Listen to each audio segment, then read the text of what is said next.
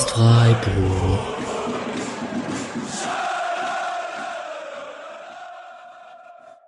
Hallo und herzlich willkommen zu dieser Sonderausgabe des Podcasts Freiburgs, der großen Saisonanalyse unseres SCs in der Saison 2018-2019.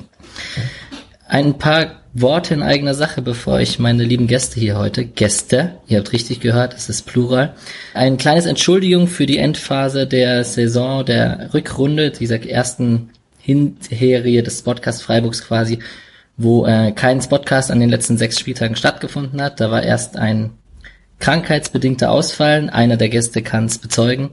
Dann äh, ein Urlaub in Myanmar, äh, wo ich drei Wochen nicht da war und dann war die Saison quasi schon gelaufen und ich habe mich schon auf diese Folge quasi vorbereitet und freue mich sehr, dass das heute geklappt hat.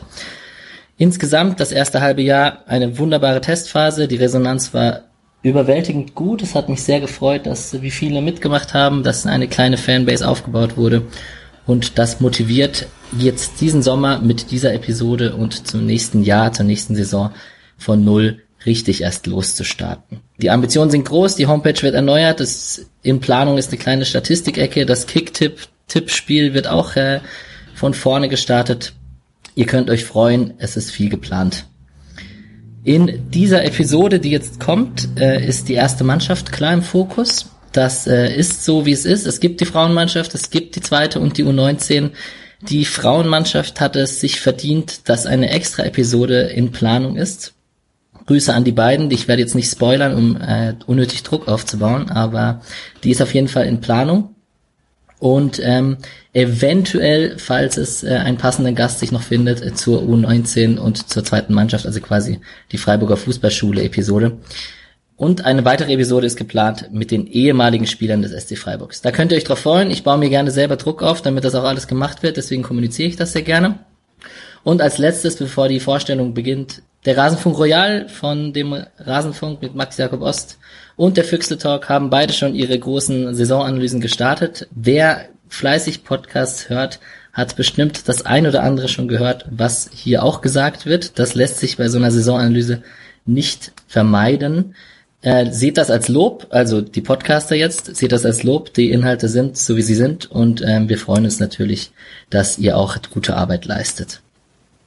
Genug der langen Worte.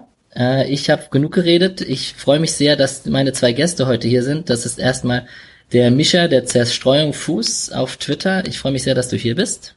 Hallo. Hallöchen. Und der Julian, der No Kraut auf Twitter. Hallo Julian. Hallo aus Frankfurt. Hallo aus Frankfurt. Der Micha ist aus Leipzig wieder da? Ja, richtig, ja. Ihr wart beide schon mal Gast beim Podcast, das äh, beim Spotcast oder beim SC Freiburg Podcast hier. Das ist der Micha, der war bei der zweiten Episode, da war der Spotcast noch ganz jung, da war ich sicherlich noch ein Tick nervöser, als ich es jetzt gerade bin. Beim zwei, der 2 zu 4 Niederlage gegen Hoffenheim. Äh, verdaut? Lange her. Oh, ich habe es mir heute nochmal, also zwei, drei Spiele habe ich mir nochmal in den fünf Minuten Zusammenfassungen angeschaut und Hoffenheim hat sich wirklich verdrängt, auch diesen Schuss von dem hierbei. Ähm, aber es, also es kam vorhin wieder hoch, leider. Ja, ähm, trauriges Spiel. Hm. Ja, und der Julian, der war beim tollen, äh, komischen Ergebnis gegen Mainz 05 zu Gast, der auch im Stadion war. Wie läuft's denn mit der Verdauung dieser Niederlage? Ja, ich habe es mir jetzt auch nochmal angeschaut. Ähm, auch gerade weil so beim nochmal über die Saison nachdenken, ist das Spiel generell nochmal aufgefallen. Äh, auch gerade weil es so ein verrücktes Spiel war. Ähm, aber ich fand halt das relativ leicht abhaken, gerade weil es halt so ein Ausreißer war. Aber zusammen haben wir jetzt vielleicht noch nicht die besten, ähm, nicht besten Erfolgserlebnisse gehabt, wenn wir danach zu Gast waren. Deswegen ist vielleicht erstmal ganz schön, das mal entspannt mit einer insgesamt eher positiven Saison zu haben. Ja, die Saison schwierig einzuordnen so insgesamt. Wie war sie denn für euch? Erzählt doch mal, was habt ihr denn live gesehen zum Beispiel? Vielleicht Julian, fängst du gerade mal an.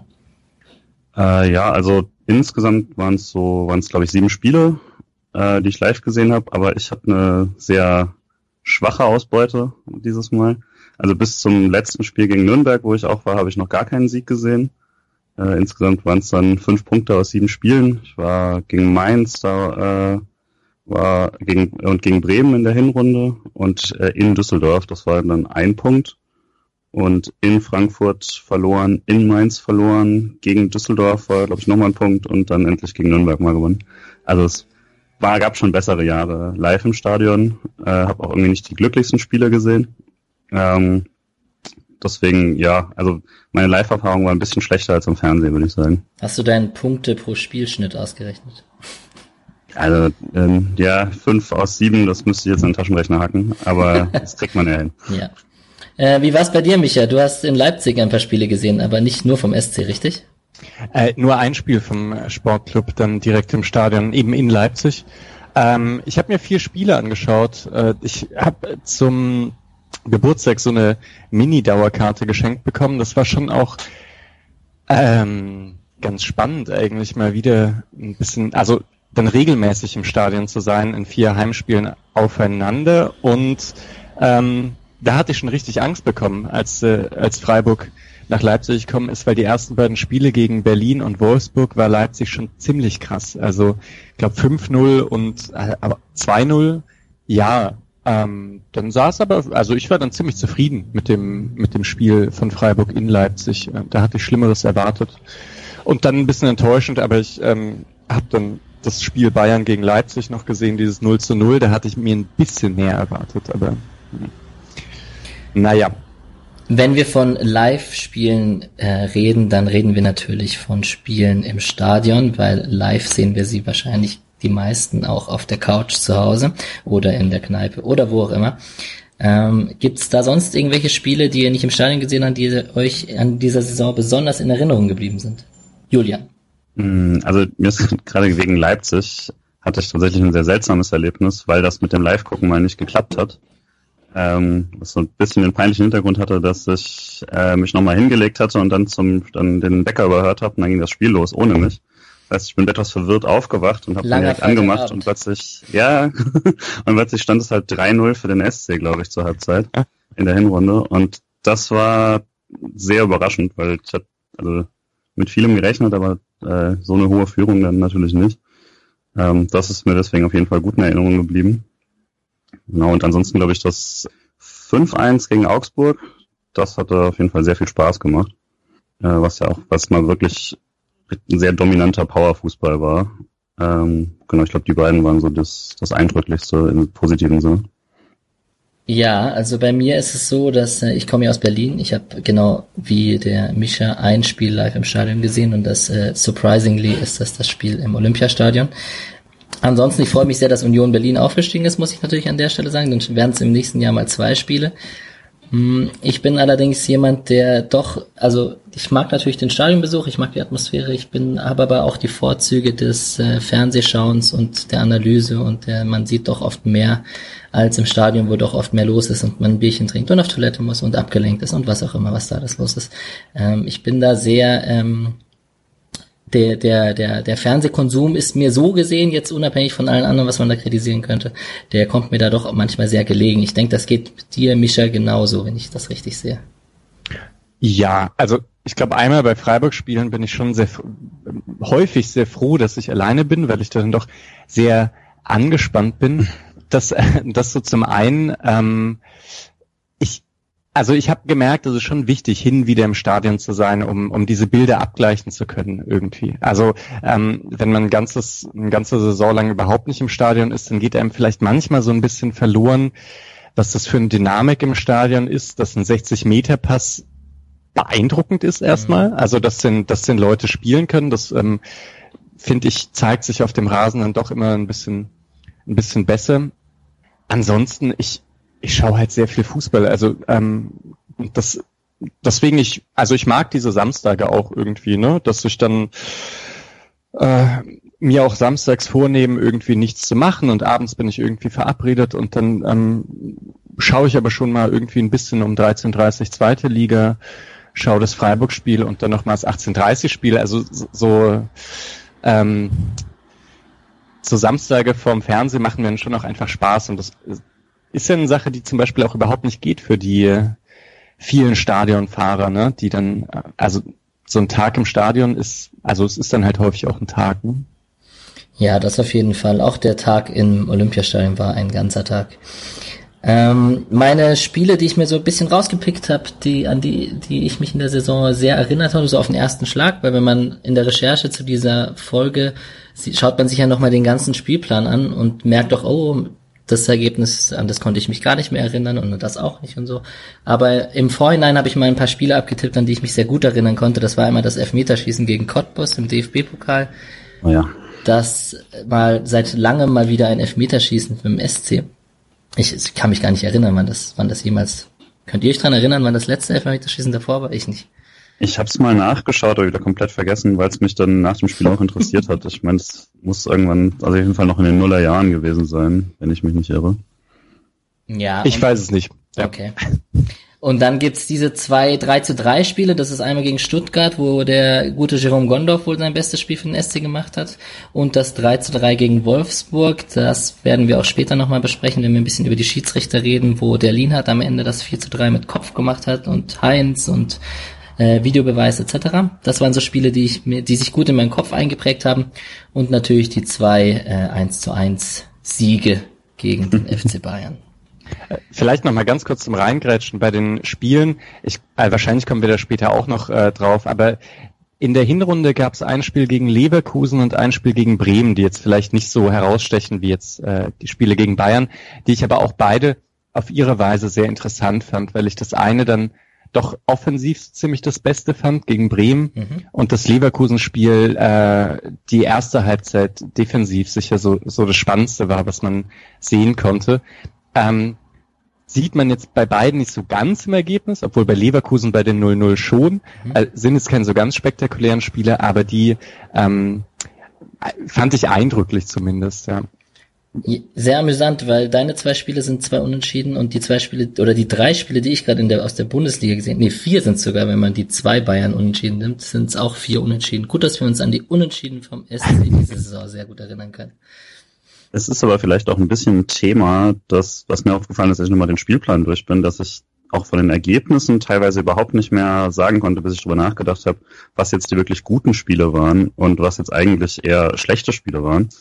Ähm, was, weil irgendwie, vielleicht war das auch so ein Thema der Saison, ich Eindruck hatte, dass öfter als sonst äh, irgendwie die tatsächliche Leistung oder wie man das danach so einordnet und das Ergebnis stärker auseinandergegangen sind, sowohl im Positiven als auch im Negativen. Also zum Beispiel dieser Sieg gegen Nürnberg am Ende war eigentlich ein, also Ende der, der Hinrunde war ein sehr, sehr gruseliges Spiel, mhm. dass man sehr unverdient gewonnen hat. Und ähm, ich erinnere mich gerade nicht mehr relativ welches genau, aber ähm, gab es so ein, zwei Spiele in der Hinrunde schon, wo man irgendwie danach dachte, oh, da hat man jetzt Punkte mitgenommen, die einem jetzt so rein der Leistung mäßig vielleicht gar nicht so zustanden. Und dann aber eben sowas wie das Stuttgart- oder Wolfsburg-Spiel, wo man danach immer vielleicht dachte, ja, das hätten eigentlich halt jeweils drei Punkte sein sollen, ähm, obwohl man dankbar sein musste, dass man zum Beispiel so spät noch getroffen hat.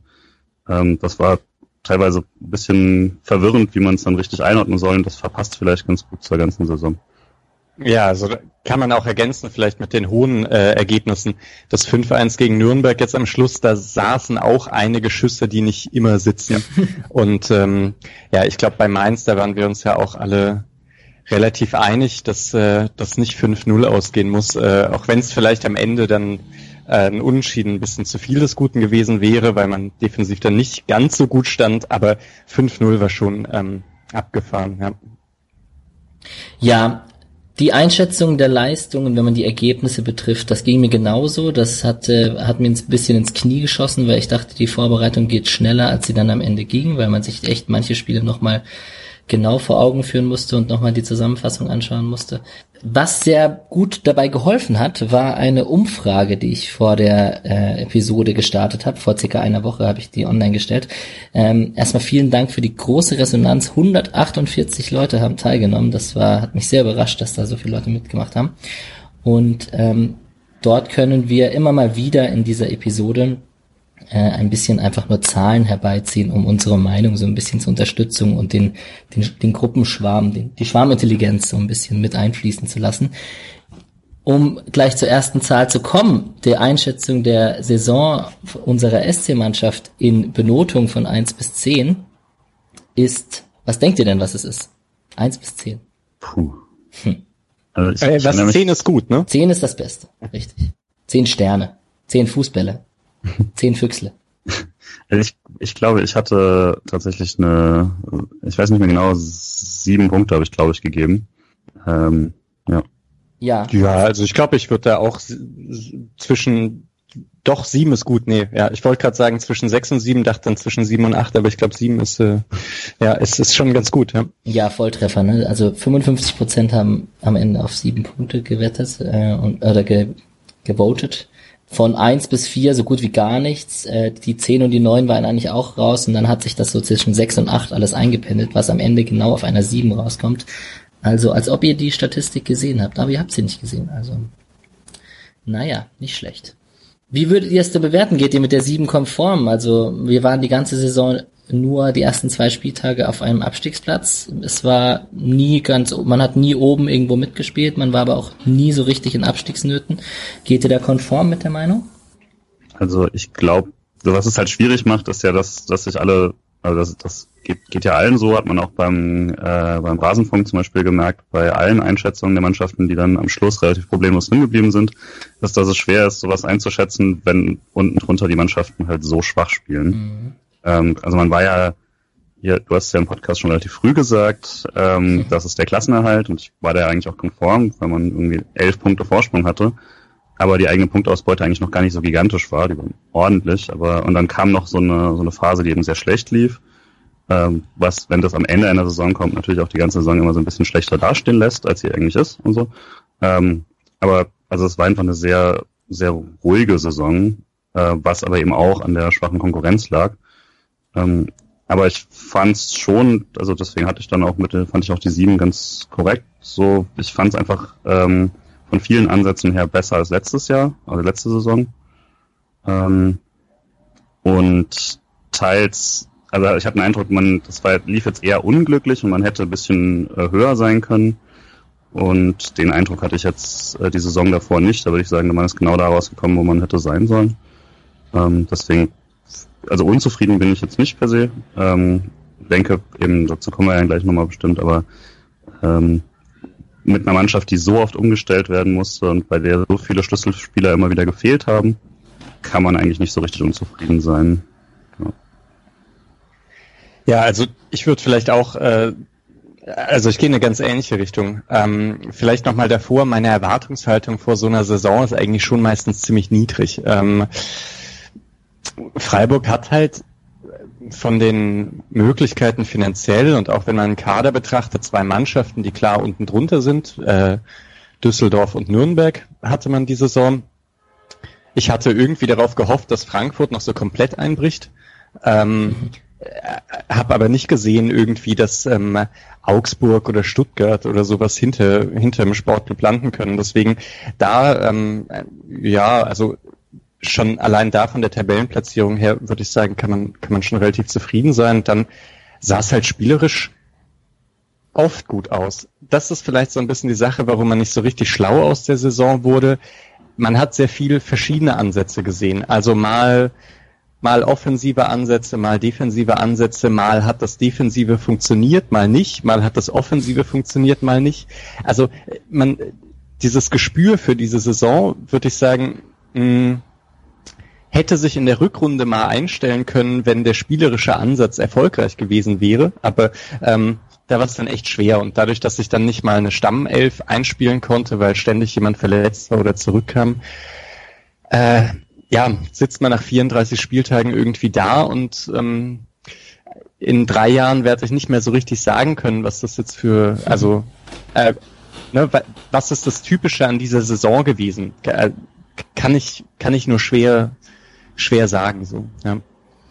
Ja, es bleibt eine Saison, die irgendwie sehr schwer einzuschätzen ist. Am Ende sind es acht Siege, zwölf Unentschieden und äh, 14 Niederlagen, was übrigens identisch ist zur Vorsaison und trotzdem sind sich die Saisons irgendwie so ungleich. Man hat äh, 14 Tore, 46 Tore hat man geschossen, das sind 14 mehr als im Vorjahr. Man hat aber auch 61 kassiert, das sind fünf mehr als im Vorjahr. Ähm, da gab es natürlich jetzt ein paar komische Ergebnisse, die da reingespielt haben, wie zum Beispiel so ein 5-0 gegen Mainz, aber auch ein 5-1 gegen äh, Nürnberg am Ende.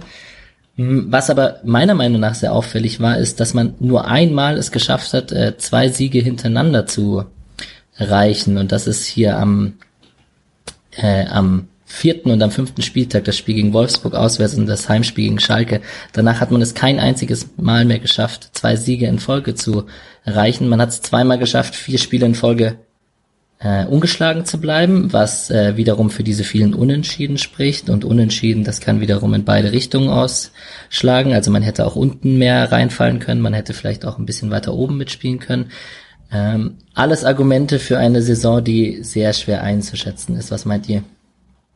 Jo, ähm, ja. Der Klassiker. Äh, auf, äh, also auf jeden ich Fall. Ich habe mit Fakten äh, ja. zerstört, ohne eine richtige Frage zu stellen. Okay, das war mein Fehler. Ich nee, bin aus der Übung, ich bin eingerostet. Aber ich, ich würde ich würde schon auch sagen, also einmal glaube ich, eine große Siegesserie mh, mm, ist vielleicht ohnehin nicht so richtig zu erwarten. Also mh, mm, man spricht ja auch gerne so ein bisschen von mangelnder Konstanz bei Mannschaften. Ähm, allgemein, glaube ich, ne? wenn man so das Gefühl hat, man weiß nicht, in welche Richtung es geht. Und da würde ich sagen, das ist, das äh, wäre aber so ein so ein Narrativ, das vielleicht halt für Top-Clubs gilt, ne? die um die Europa League oder um die Meisterschaft mitspielen. Und wenn es um Klassenerhalt geht, würde ich sagen, da braucht man halt so ein paar Ausreißer nach oben. Also da geht es gar nicht darum, ähm, wirklich jetzt konstant seine Leistung abzurufen, sondern naja, jedes dritte Spiel gewinnen und dann noch ein paar Unschieden, dann steht man halt schon ganz gut da eigentlich. Mm. Und was ich vielleicht nochmal, äh, um äh, kurz vorher anzuknüpfen, sagen wollte wegen der letzten Saison, ich glaube, vielleicht sieht man die auch ein bisschen schlechter, als sie war, weil äh, das Ende der Rückrunde so verdammt mies lief, also spielerisch auch. Eigentlich auch wieder ähnlich wie diese Saison. In der letzten Saison hatte man ähm, kurz vor der vor der Winterpause eigentlich auch spielerisch eine richtig schöne Phase mit Haberer und Höfler auf der Sechs und Kleindienst Petersen waren da sehr sehr gut. Also die letzte Saison war jetzt auch nicht war auch nicht total daneben. Sie lief am Ende halt sehr sehr schwer, weil es viele viele Ausfälle gab und ähm, würde immer noch sagen, dass diese Saison jetzt besser war als letzte, aber manchmal äh, erinnern sich die Leute, glaube ich, da auch zu sehr an das 3 zu 2, äh, äh, nee, 2 zu 0 gegen Mainz ähm, mit dem Halbzeitelfmeter, mhm. wo so spielerisch überhaupt nichts ging. Das war ein schlimmes Spiel, aber naja, also es, äh, auch, auch letzte Saison konnte man gegen Leipzig gewinnen und 2-2 gegen Dortmund spielen. Das, da waren auch schöne Spiele dabei. Ja, also das stimmt. Das habe ich gerade eben auch zu stark gemacht. Das stimmt schon. Also gerade auch, man hat ja da letzte Saison sich eigentlich auch schon mal ganz gut raus befreit eigentlich und hatte dann irgendwie vier Matchbälle, die man alle äh, nicht so richtig versammelt, äh, verwandelt hat. Ähm, also das stimmt schon. Ich glaube aber auch, also verletzt erinnert sich ja schon sehr, sehr stark. Also Verletzte hatte man dieses Jahr auch wieder sehr viele gegen Ende der Saison. Und man hat auch wieder relativ leichte Gegner auf dem Papier. Ähm, nicht so richtig bezwingen können, ähm, in sowohl Hinrunde als auch Rückrunde. Ähm, ich glaube, warum ich diese Saison auch so ein bisschen besser fand, ist, dass es letztes Jahr schon auch immer, wenn man gewonnen hat, dass es immer extrem knapp war und dass es, also ich glaube, ich bin mir nicht mehr ganz sicher, aber es gab höchstens einen Sieg, glaube ich, wo man überhaupt mal mit äh, mehr als einem Tor Vorsprung gewonnen hat und ich meine, das war Augsburg am letzten Spieltag. Ja, ja.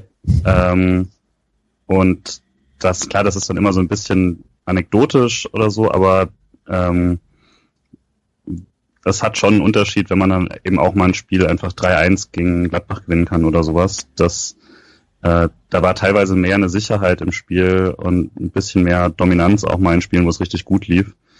Ähm, das dann auch so eine Saison, und sei es nur irgendwie emotional, ein bisschen anders macht. Auch wenn am Schluss, wie du es gesagt hast, die gleiche äh, Sieg- und Niederlagenstatistik bei rauskommt.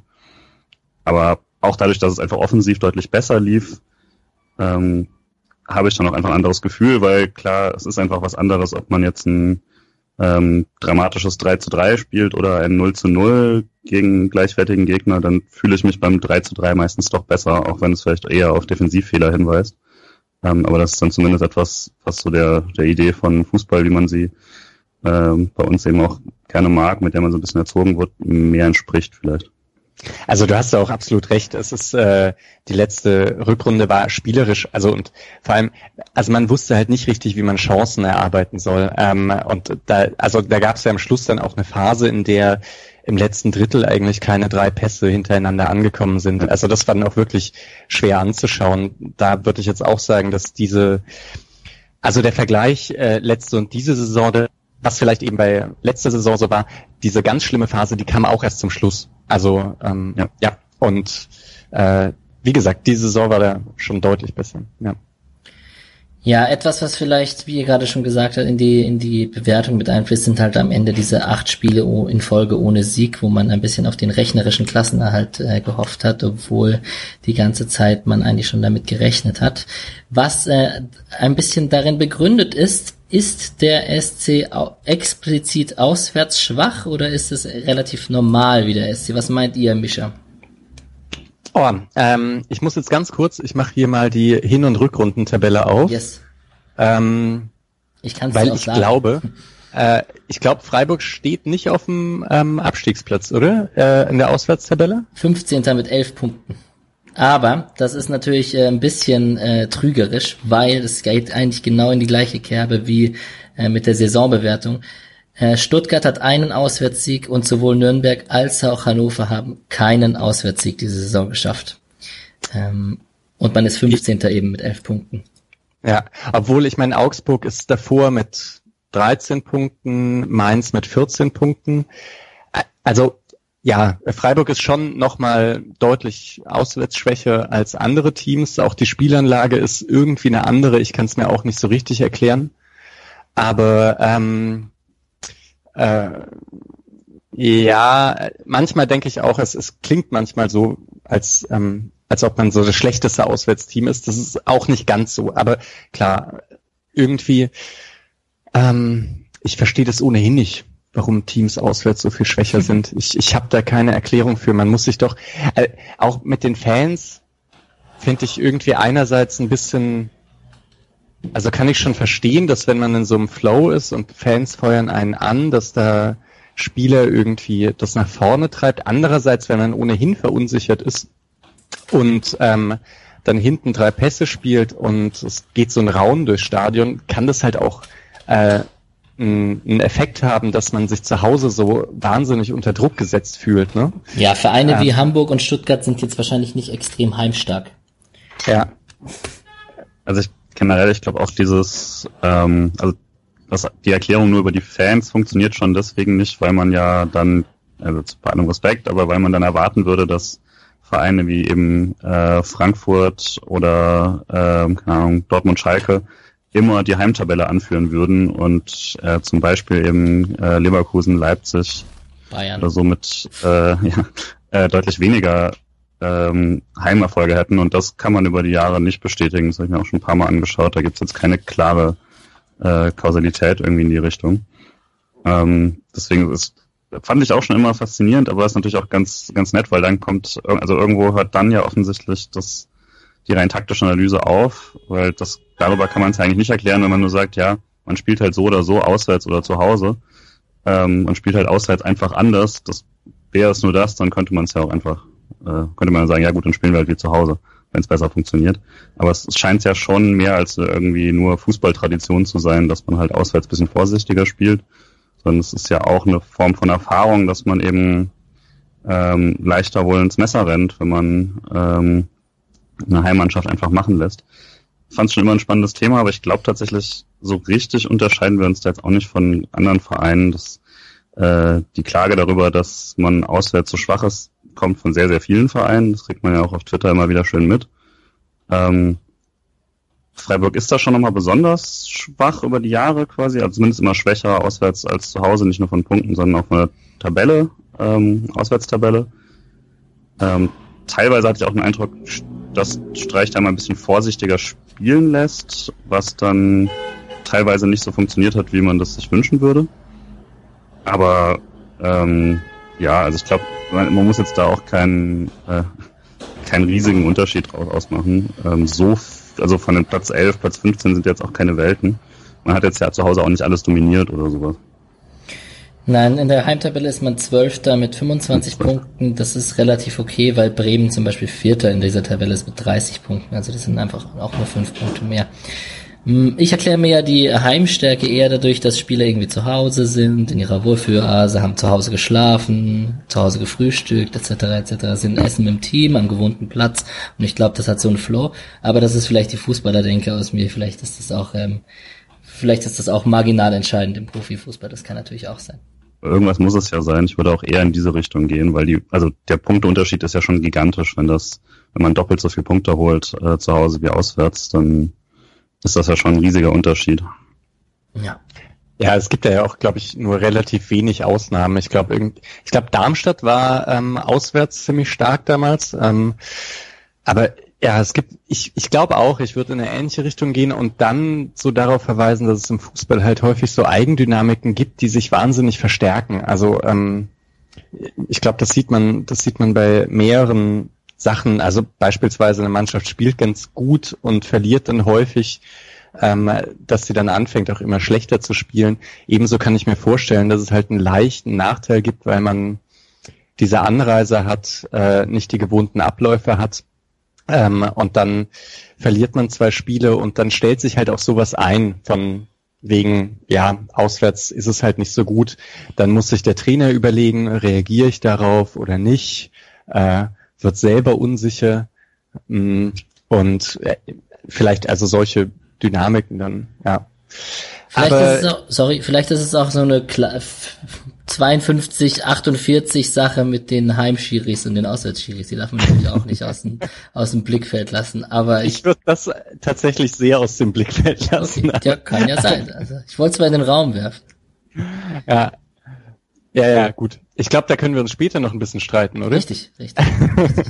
Ich habe gerade, ich überfliege gerade so die Heim- und die Auswärtstabelle der Bundesliga und mir ist auf den ersten Blick ist mir aufgefallen, Leverkusen hat genauso viele Punkte zu Hause wie auswärts geholt. Na gut, das würde jetzt meiner These widersprechen von vorhin. Stimmt, Leipzig auch Dritte in der Auswärtstabelle. Ja. ja. Aber gut, die wurden auch so Dritte. Die sind auch Dritte in der Heimtabelle. Okay, Eben, also das ist, ja.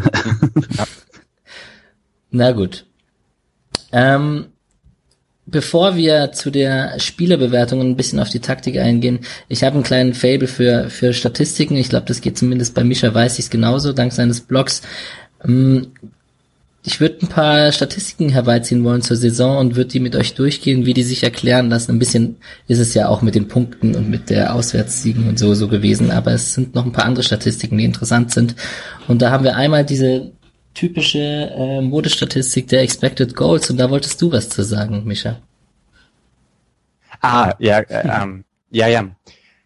Ähm, oh, jetzt muss ich diesen, ähm, diesen Gedankengang wieder ähm, herkriegen. Also ich glaube, in der Expected Goal Statistik sieht so aus, als ob Freiburg relativ effizient war, ne? Ähm, sogar mehr Tore geschossen hat als erwartet. Mhm. Und erstmal dachte ich eigentlich halt, stopp, das stimmt doch gar nicht. Also wenn ich so überlege, die Spiele, dass da viele Spiele gab, in denen man relativ viele Chancen hatte und dann gar nicht so viel gemacht hat. Und da kann man auch sagen, dass, also wenn man diese Expected Goals dann aufteilt in den in die Expected Goals aus dem offenen Spiel heraus, dass es dann tatsächlich so ist, dass man zumindest ein Tor weniger als erwartet geschossen hat. Und ähm, was diese Statistik dann ausmacht, ähm, sind die Standards. Also ich glaube, man hat drei direkte Freistöße verwandelt, was äh, relativ viel ist. Mhm. Ähm, und dann eben zumindest, also auf jeden Fall in der zweiten Saisonhälfte ja auch äh, relativ viele Ecken und Freistöße indirekt ähm, dann verwandelt, die halt immer dass sie per Kopf abgeschlossen werden oder aus ungünstigem Winkel oder sowas ähm, keinen so hohen Wert haben. Aber ähm, dadurch, dass die Abläufe einstudiert sind, dann ähm, ist, ist so ein bisschen die Frage, ob die Statistik da gut greift oder nicht, aber ähm, es ist ohnehin auch, es ist ein Richtwert. Es ist ein ganz guter Richtwert dafür, dass wenn jemand sagt, äh, dieses Spiel hätten wir doch gewinnen müssen und man dann sagt, na ja, nee, äh, so viel Chancen oder so gute Chancen hatte der Sportclub dann auch nicht oder sowas. Hm, ja. Ja, je mehr ich mich mit der Statistik beschäftige, desto mehr kommt sie mir wie eine Spielerei vor. Sie ist also ganz nice, auf jeden Fall, und sie sagt auch manchmal auch echt viel aus, so wenn Spieler wirklich, ein, Luca Waldschmidt zum Beispiel hat irgendwie 7,4 Expected Goals in der Saison, hat neun geschossen, so, der ist also ganz effizient, würde ich mal sagen, oder schießt ganz äh, Tore, die nicht so hoch in die Wertung reingehen, wie zum Beispiel ein Fernschuss außerhalb vom Strafraum. Mm, aber insgesamt würde ich der, der Expected Goals Wertung nicht so einen hohen Stellenwert äh, zu, ähm, zurechtschieben, wie ich es schon gemacht habe vor ein paar Monaten. Vielleicht ist es aber auch falsch von mir. Also ich glaube, man muss auch gucken, wofür man es benutzen möchte. Ja. Ähm, also gerade sowas wie ähm, so, sich so einen Stürmer anzuschauen, das ist immer, finde ich, ganz schön ein Indikator erstmal, wenn man es auf individual auch macht über so eine Saison. Also zum Beispiel sich jetzt dass ich glaube, äh, Luka Jovic zum Beispiel hat eben, hat, ich weiß nicht, ich glaube, es waren so 13 expected und 17 gemacht oder so. Klar muss man sich das dann nochmal anschauen jeweils. Das macht alles nur als erster Indikator Sinn. Ähm, aber da, da, das ist ja schon mal ein gut, ganz guter Hinweis äh, von Effizienz und Chancenverwertung. Ähm, bei einer Mannschaft wird es dann irgendwann eben, also über eine Saison her ist ja das Schöne, dass es dann wie bei aller Statistik, wenn da genug äh, Material dazu zusammenkommt, hat das vielleicht ein bisschen mehr Aussagekraft als jetzt im, im Einzelspiel teilweise, aber trotzdem ist es ja immer so ein, man sollte damit anfangen, das mal zu gucken, zum Beispiel jetzt eben, wenn man drei äh, Tore mehr über Standards macht, dann ist das ja schon ein ganz guter Hinweis für die Standards. Ähm, das ersetzt aber halt natürlich den Rest noch nicht. Das ist ja aber bei Statistik so üblich. Das soll ja auch nicht ersetzen, sondern äh, Einstiege äh, liefern für sowas. Hm. Ja, vielleicht auch da nochmal, äh, warum ich äh, Statistiken relativ viel in meinem Blog verwende, ist ja, dass ich ähnlich, ich glaube, ein bisschen ähnlich wie ihr jetzt gar nicht den großen Freiburg-Fan-Freundeskreis habe, mit dem ich dann jedes Spiel im Nachhinein bespreche.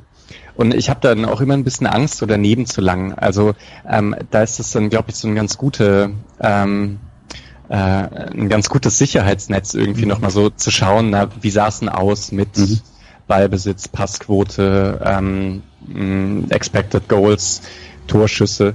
Ich meine, im Prinzip ist, glaube ich, Expected Goals einfach auch deswegen interessant, weil halt die Torschussstatistik so absolut nichtssagend ist, äh, weil halt alle Schüsse aus der Distanz abgegeben werden können. Ne? Äh, dann ist Expected Goals halt schon besser. So, ja. ja, die, eine Packing-Rate habe ich leider nicht gefunden, um die nächsten. Ah. naja, auf jeden Fall ähm, drei Exil-Freiburger reden über die Heim- und Auswärtsschwäche vom SC, fällt mir da noch gerade auf. Das finde ich ganz interessant. Das ist ja auch ein bisschen bitter für uns drei, wenn wir hier über Freundeskreise aus Freiburg reden und so. Ähm, interessant finde ich, wenn man aufzählt, wie die Tore aus welchen, wenn wir gerade mit Expected Goals sind, wie die Tore gefallen sind und Who Scored hat da so eine Auflistung und es sind 25 aus dem, also von den 46 sind es 25, also äh, knapp mehr, die, mehr als die Hälfte aus dem offenen Spiel heraus, nur zwei über Konter, je nachdem, was jetzt hier Who, Scored oder was offiziell als Konter zählt, aber eben zwölf nach einem Standard und zwölf nach einem Standard da zählen nicht die Elfmeter rein, weil die zählen noch mehr extra als mit der Zahl 5 und die Eigentore mit der Zahl 2 gewertet. Und zwölf Standardtore sind eben, da sind wir Fünfter in der Liga auf dem gleichen Wert mit Leverkusen und eben eins hinter Dortmund. Also das ist schon sehr auffallend, diese Standardstärke. Vor allem, weil man ja auch mal, also explizit, glaube ich, nach der, in der Hinrunde so eine Phase hatte, wo das äh, ja als, ja, als, ja, schon ein bisschen als Schwäche fast gewertet wurde weil es eben nicht so stark lief wie Teilen der, der Saison davor. Und da fand ich jetzt gerade in der Rückrunde auf jeden Fall das schon nochmal deutlich verstärkt, auch dadurch, dass eben Grifo dann dabei war und die Bälle mit einer ähm, deutlich größeren Gefahr da reinkamen und äh, er, er auch dann einfach selber eins gemacht hat. Oder zwei sogar, ich weiß gar nicht mehr. Ähm, also auf jeden Fall in der Ruck fand ich das eine deutliche Steigerung nochmal. Ähm, generell auch die Ecken ähm, kamen gefährlicher rein. Und ja, also ich weiß nicht immer, wie viel man da, wie viel jetzt daran liegt, dass das jetzt irgendwie ganz anders gearbeitet wurde, weil also ich weiß nicht, ob sie jetzt da groß was umgestellt haben und manchmal funktioniert es einfach und davor klappt es halt mal nicht. Ähm, aber das war auf jeden Fall auch in, der Rückrunde, glaube ich, die entscheidende Stärke, so in den ersten sechs, sieben äh, Spielen, die einem da ja ein paar Mal in den knappen Spielen zumindest noch den Ausgleich oder gar den Sieg gebracht hat. Und ja, Rienhards Kopfball hat nicht gezählt, möchte ich dazu Das noch dazu. Es wären eigentlich noch mehr Punkte gewesen. Genau. Ja, also ich fand es auch interessant. Ich hatte eigentlich, also ich war ein bisschen überrascht nach der Hinrunde, wie wenig wie wenig da ging, weil Freiburg ja äh, relativ häufig aus der Distanz geschossen hat und ich glaube, da kamen ja schon noch ein paar Ecken zusammen. Ich weiß gar nicht, ob man in der Hinrunde überhaupt mehr als zwei Eckentouren oder so äh, gemacht hat. Und das ist ja eigentlich immer eine Stärke. Ich meine, äh, Bruns ist äh, ist ja Standardspezialist, gibt auch eine sehr schöne Folge bei ähm, beim Rasenfunk mhm. ähm, vor der Saison, in der über Standards gesprochen wurden, nachdem die bei der Weltmeisterschaft ja so ähm, so gehypt wurden, mhm. Standards. Mhm. Und äh, na, also ich hatte da was anderes erwartet. Ne? Aber ja, gegen Ende hat sich dann ja doch nochmal, ähm, ja, wurde es dann ja ein bisschen besser. Ja, ähm, als nächstes könnte man noch vielleicht darüber reden, wenn wir schon beim Thema äh, Tore sind, ähm, dass äh, ob, ob der SC jetzt relativ äh, Chancen in der Chancenverwertung relativ gut oder relativ schlecht war. Das geht ja auch ein bisschen in die Expected Goals rein. Ähm, wir haben zwölfeinhalb Schüsse pro Tor im Schnitt und das ist so das, der gleiche Wert wie Eintracht Frankfurt und Wolfsburg. Ähm, da waren die wohl ähm, in der Chancenverwertung eindeutig besser. Da ist halt dann wirklich die Frage, was für Schüsse sind das dann ja. auch. Ähm, also auch deswegen hat es mich auch gerade eben zum Beispiel ein bisschen überrascht, auch diese nur zwei Tore nach Kontern, weil ich da im Kopf jetzt auch schon ein paar mehr hatte. Natürlich ja. die Frage, was zählt als Konter. Mhm. Aber natürlich ist dann eben, also eben ein Schuss äh, im 1 gegen 1 gegen den Torwart ist eben dann doch was anderes als äh, Stenzel aus der zweiten Reihe, äh, auch wenn der dann meistens irgendwie an die Latte geht. Aber da, also da müsste man das natürlich mal anschauen. Ich fand jetzt zumindest, ja, was man natürlich dazu sagen muss, wenn Nils Petersen fehlt für ein Drittel der Saison, dann ist da ein enormer Abfall in der Chancenverwertung oder zumindest in der, ja, doch in der, auch in der Gefahr, die man da ausstrahlt. Und ähm, da können dann die anderen Stürmer, die man da noch hatte, die gesunden, konnten da offensichtlich halt auch nicht ganz mithalten. Soll ich's vorziehen, meine Spezialinfo zu Nils Petersen? Na gut.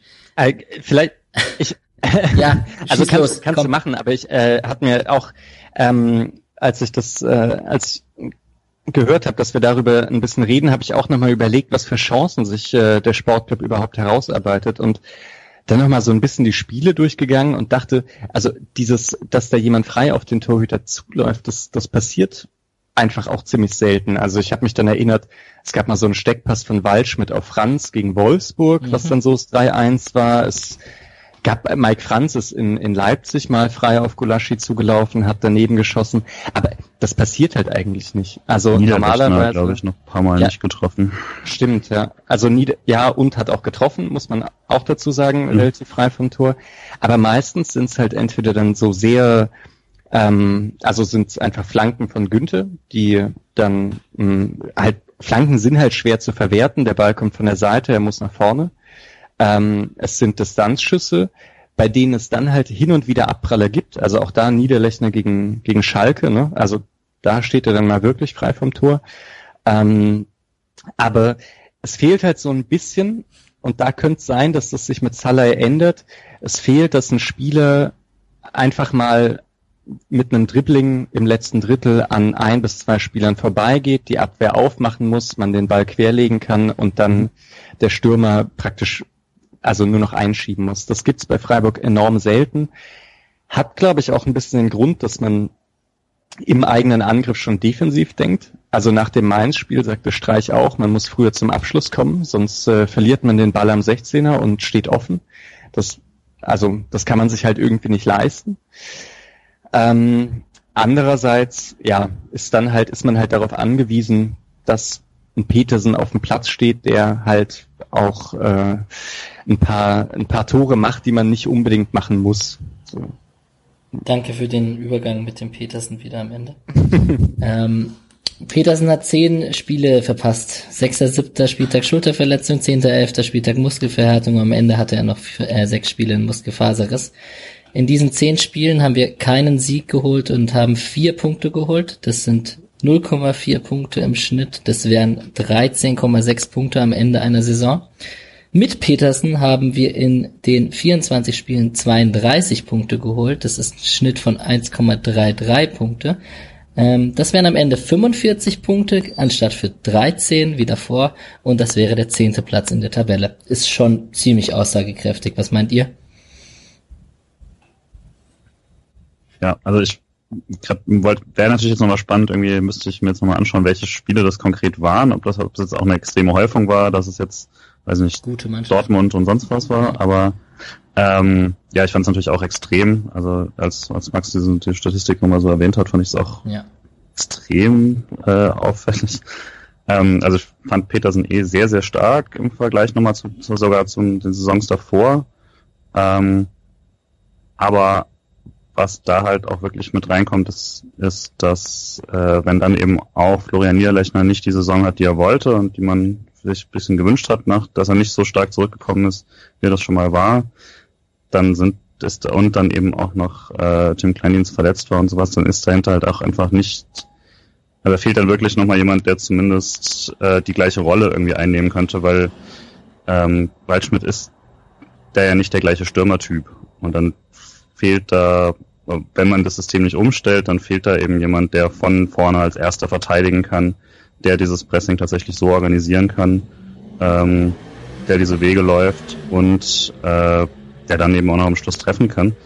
Das ist dass das nicht eins zu eins zu setzen ist, ist glaube ich klar. Es ist ein bisschen schade, dass es auch nicht irgendwie aufgefangen wurde äh, mit eben zwei, drei Leuten, die sich das dann irgendwie teilen. Ähm, ich hoffe mal, dass das noch dann nach dem Sommer vielleicht wieder ein bisschen besser aufgestellt wird. Ihr habt vorhin die, ich glaube, Mischa hat vorhin die Flanken von Günther erwähnt, die oft zielführend sind.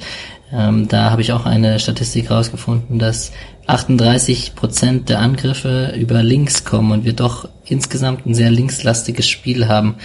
Ähm, ist jetzt die Frage, also meiner Meinung nach hängt es natürlich auch ein bisschen mit der Qualität auf rechts zusammen, aber Günther ist halt schon ein TGW da auf der linken Seite, der da Tempo anzieht die ganze Zeit. Hm, Grifo hat da bestimmt noch reingespielt in der Rückrunde. Aber seht ihr das linkslastige Spiel als Problem? Sollte man sich eher auf der rechten Seite nach Verstärkungen umsuchen? Ist, ist glaube ich, auch wieder so Effekte, die sich gegenseitig verstärken. Also der Kader war auf links besser als auf rechts und Streich hat auch darauf reagiert. Also ähm, das Spiel war, war halt auch linkslastig dann dadurch angelegt. Ähm, Stenzel, wenn der gespielt hat, hat halt auch ähm, eine deutlich zurückhaltende Rolle als Günther gehabt. Dann hat man es häufig gesehen, dass Stenzel relativ nah an Gulde war, um dessen Schwächen im Spielaufbau so ein bisschen ähm, zu unterstützen. Äh, dann Günther relativ weit nach vorne gerückt ist und ähm, je nachdem, ob der Grifo gespielt hat oder halt jemand anders dann auch ein bisschen eingerückt ist, ähm, und man dann die Angriffe über diese Seite vorgetragen hat.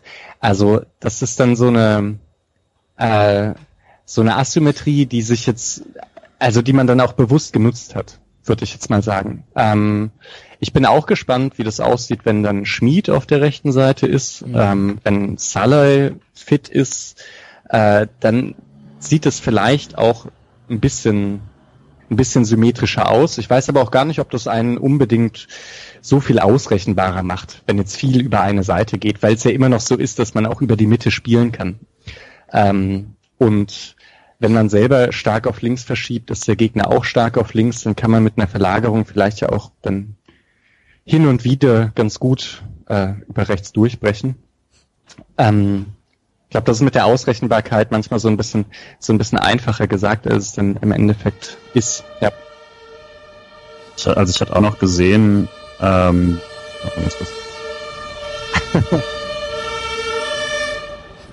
Brennt's in Berlin? Hey, ähm, da darf ich wieder rumschneiden. Oder ich lasse es drin, das ist auch authentisch. ähm, äh, ich ja, habe noch was gesehen hier, dazu. Heute war hier krasser Wolkenbruch. Also ich glaube, das sind eher hier Keller, die voll ausgepumpt werden müssen. hm. äh, ich habe noch was gesehen dazu. Das war das ähm, äh, dass Günther tatsächlich auch an den meisten Torschüssen beteiligt war. Also wenn man quasi äh, mit mit Pass zum Torschuss äh, und, so, und selber die Torschüsse zusammenzählt, war er der aktivste Freiburger. Ähm, also das ist schon sehr auffällig. Danach wäre dann Grifo gekommen, wenn es quasi, das, wenn er die ganze Saison gespielt hatte und so. Äh, was ich hatte es mit Mischa schon mal auf Twitter darüber, dass äh, man es auch daran merkt, wie sehr die, also wie auf der linken Seite, ähm, wie dynamisch die beiden eben auch dann darauf reagieren können. Also dass Grifo dann auch mal die zehn Meter zurückgeht, damit Günther Außenplatz hat und trotzdem noch leicht abgesichert ist und der Pass zurück eben möglich ist und sowas. Die gleiche Dynamik fehlt dann rechts schon, auch weil Franz vielleicht diese Wege so nicht gehen kann, wenn er mal draußen ist. Aber auch mit Haberer war das nicht ganz anders. Ähm, was auch dann, dann ein bisschen schade ist, ist dann, dass, dass das Gegenpressing auf der äh, rechten Seite, finde ich, dann auch weniger gut funktioniert als auf links. Weil, also gut, vielleicht kassiert man dadurch auch mal einen Konter mehr über die Seite, aber ähm, da gab es schon einige Ballgewinne, die mir mal aufgefallen sind. Dann, ähm, wenn eben Grifo und Günther mit, äh, mit so einem kurzen, ähm, kurzen Lauf da dazwischen gehen, dann ist da schon mehr Gefahr auch entstanden direkt in den ersten Sekunden nach dem Ballverlust als jetzt auf der anderen Seite, wo Stenzel schnell mit zurück musste und Kübler auch. Äh, und da teilweise dann direkt noch zurückgerannt wird und gar nicht mehr versucht wird, irgendwie noch äh, an den Ball zu kommen, weil er eben so viel Raum decken muss. Aber das würde ich eigentlich sagen, also ähm, ja, das, das ist dann halt so eine Folge davon, wenn, wenn man das Spiel ohnehin schon über links aufbaut, dass dann, also es war dann ja auch so, je nachdem, wer auf rechts gespielt hat, ob das dann Haber oder Franz war, die rücken dann halt auch ziemlich früh in den Strafraum ein, mhm. damit dann, damit dann auch jemand da ist für die Flanke. Stenzel sichert so ein bisschen den Rückraum ab. Äh, Heinz ist häufig auch so ein bisschen, also durch den Spielaufbau dann auch ziemlich, ziemlich weit auf links gezogen und rechts ist halt einfach Raum ohne Ende. Da, ähm, ja, ist, ist dann, muss dann halt der Sechser absichern oder ähm, ja oder man muss halt schnell zurückrennen, ne? kann kann ich ins Gegenpressen, wie, wie du gesagt hast. Ja. Ähm, das ist äh, ja ähm, trotzdem weiß ich nicht, ob das dann also ich meine, man hat ja viele Vorteile dadurch, dass man auch diese Seite überlädt und dass da viele Leute da sind, wo der Ball auch ist. Ähm, und wenn man das Ganze jetzt so total symmetrisch aufbaut, weiß ich halt nicht, ob das Spiel so ein bisschen arg zerfällt dann in, ähm, also ob dann die Abstände offensiv vielleicht zu groß werden, wie man das, also bei Schalke hat man das ganz häufig gesehen, dass die so sehr, sehr symmetrisch aufbauen, dann auch noch genug Leute hinten zum Absichern sind und dann, dann kann man da überhaupt keine Kombinationen mehr spielen. Ähm, und Flanken werden auch so vollkommen sinnlos dann. Ja. Und äh, ich meine, äh, Flanke Günther, Tor Höhler hat ja auch selbst gegen den FC ja. Bayern geklappt. Also. Apropos zurückrennen in, in die Löcher, die sich dann auf der rechten Seite wegen oder dass man da ins Gegenpressing geht, ist natürlich als letzte Statistik, bevor ich jetzt hier alle mit alle Zahlenfreunde hier äh, nerve, ist die Laufstatistik natürlich. Die muss man natürlich beim SC unter Christian Streich erwähnen. Ähm, Zweiter Platz hinter Leverkusen, die sind noch einen Ticken mehr gelaufen. Im Schnitt sind es 120 Kilometer pro, pro Spiel. Äh, schon sehr auffallend, dass der SC da immer sehr laufstark ist. Das spricht fürs, äh, für die Fitness des Teams und wohl auch fürs Trainerteam. Ähm, ich würde gerne mit euch, bevor wir über die Taktik reden, ganz kurz über ein Thema reden, was äh, kurz abgehakt werden müsste, weil so erfolgreich war es diese Saison nicht. Und das ist der DFB-Pokal. ähm, ein Elfmeterschießen in Cottbus, yay, wir haben mal ein Elfmeterschießen, ein sehr souveränes Elfmeterschießen übrigens, fand ich, äh, sehr souveräne Schützen, äh, da war, war sehr eiskalt. Ähm, und dann eine Niederlage 2 zu 1 gegen Holstein Kiel. Was machen wir damit? Wir erleben wohl nicht so schnell einen Eintracht Frankfurt. Also mich frustriert das tatsächlich jedes Jahr sehr, äh, weil also ich glaube, vielleicht mich mehr als einige andere, wenn ich das immer so lese danach, mit dem, okay, jetzt konzentrieren wir uns auf die ich Liga. Wohne in Berlin. Ja, klar, ich nochmal extra. Aber dann wäre ich ja auch besuchen gekommen. Ähm, also äh, tatsächlich so der DFB-Pokal, das ärgert mich schon immer, weil das dann doch der eine Traum ist oder einer der wenigen Träume, die man quasi haben kann über quasi Klassenerhalt. Und das ist ja dann schon die Chance, ähm, zumindest mal eine Weile das aufrechtzuerhalten, dass man, dass man eben davon träumen kann, dass auch der eigene Verein mal den Titel holt. Eben siehe letztes Jahr Frankfurt, die natürlich nochmal eine äh, besondere Qualität hatten, aber die waren hinter uns in der Liga. Also es ist schon so, dass man, also dass mich das dann immer schon runterzieht, wenn man äh, mal wieder relativ früh ausscheidet und auch dieser äh, Pokallauf vor äh, sechs Jahren, ähm, fünf, sechs Jahren, äh, wo man dann im Viertelfinale Mainz schlägt und dann im Halbfinale gegen äh, Stuttgart steht, das mhm. war schon was extrem Besonderes und ich würde das sehr gerne öfter haben. Deswegen hat es mich schon geärgert. Ja, ich auch. Ja, ja. Also mich ärgert es auch, ich gehöre auch zu der Fraktion, die es richtig bitter finden und ich, manchmal kommt es einem so vor, dass sie es ein bisschen abschenken. Das, äh, mich stört das schon tatsächlich auch ein bisschen. Aber Kiel hat es auch sehr, sehr gut gemacht, muss das man stimmt. sagen. Also das war eine sehr, sehr starke Leistung von Kiel. Also ich hätte da jetzt vielleicht eher so ein bisschen auf ähm, die Saison davor ähm, geschaut, wenn es dann darum geht, also dass es halt, ich kann mir gut vorstellen, dass Freiburg noch häufiger die ersten zwei Runden übersteht und das mit Kiel, also einmal war Kiel gut, andererseits, da gab es auch ein paar Chancen, ich glaube Ravi hatte sogar ein paar Chancen, die man halt auch echt einfach mal machen kann.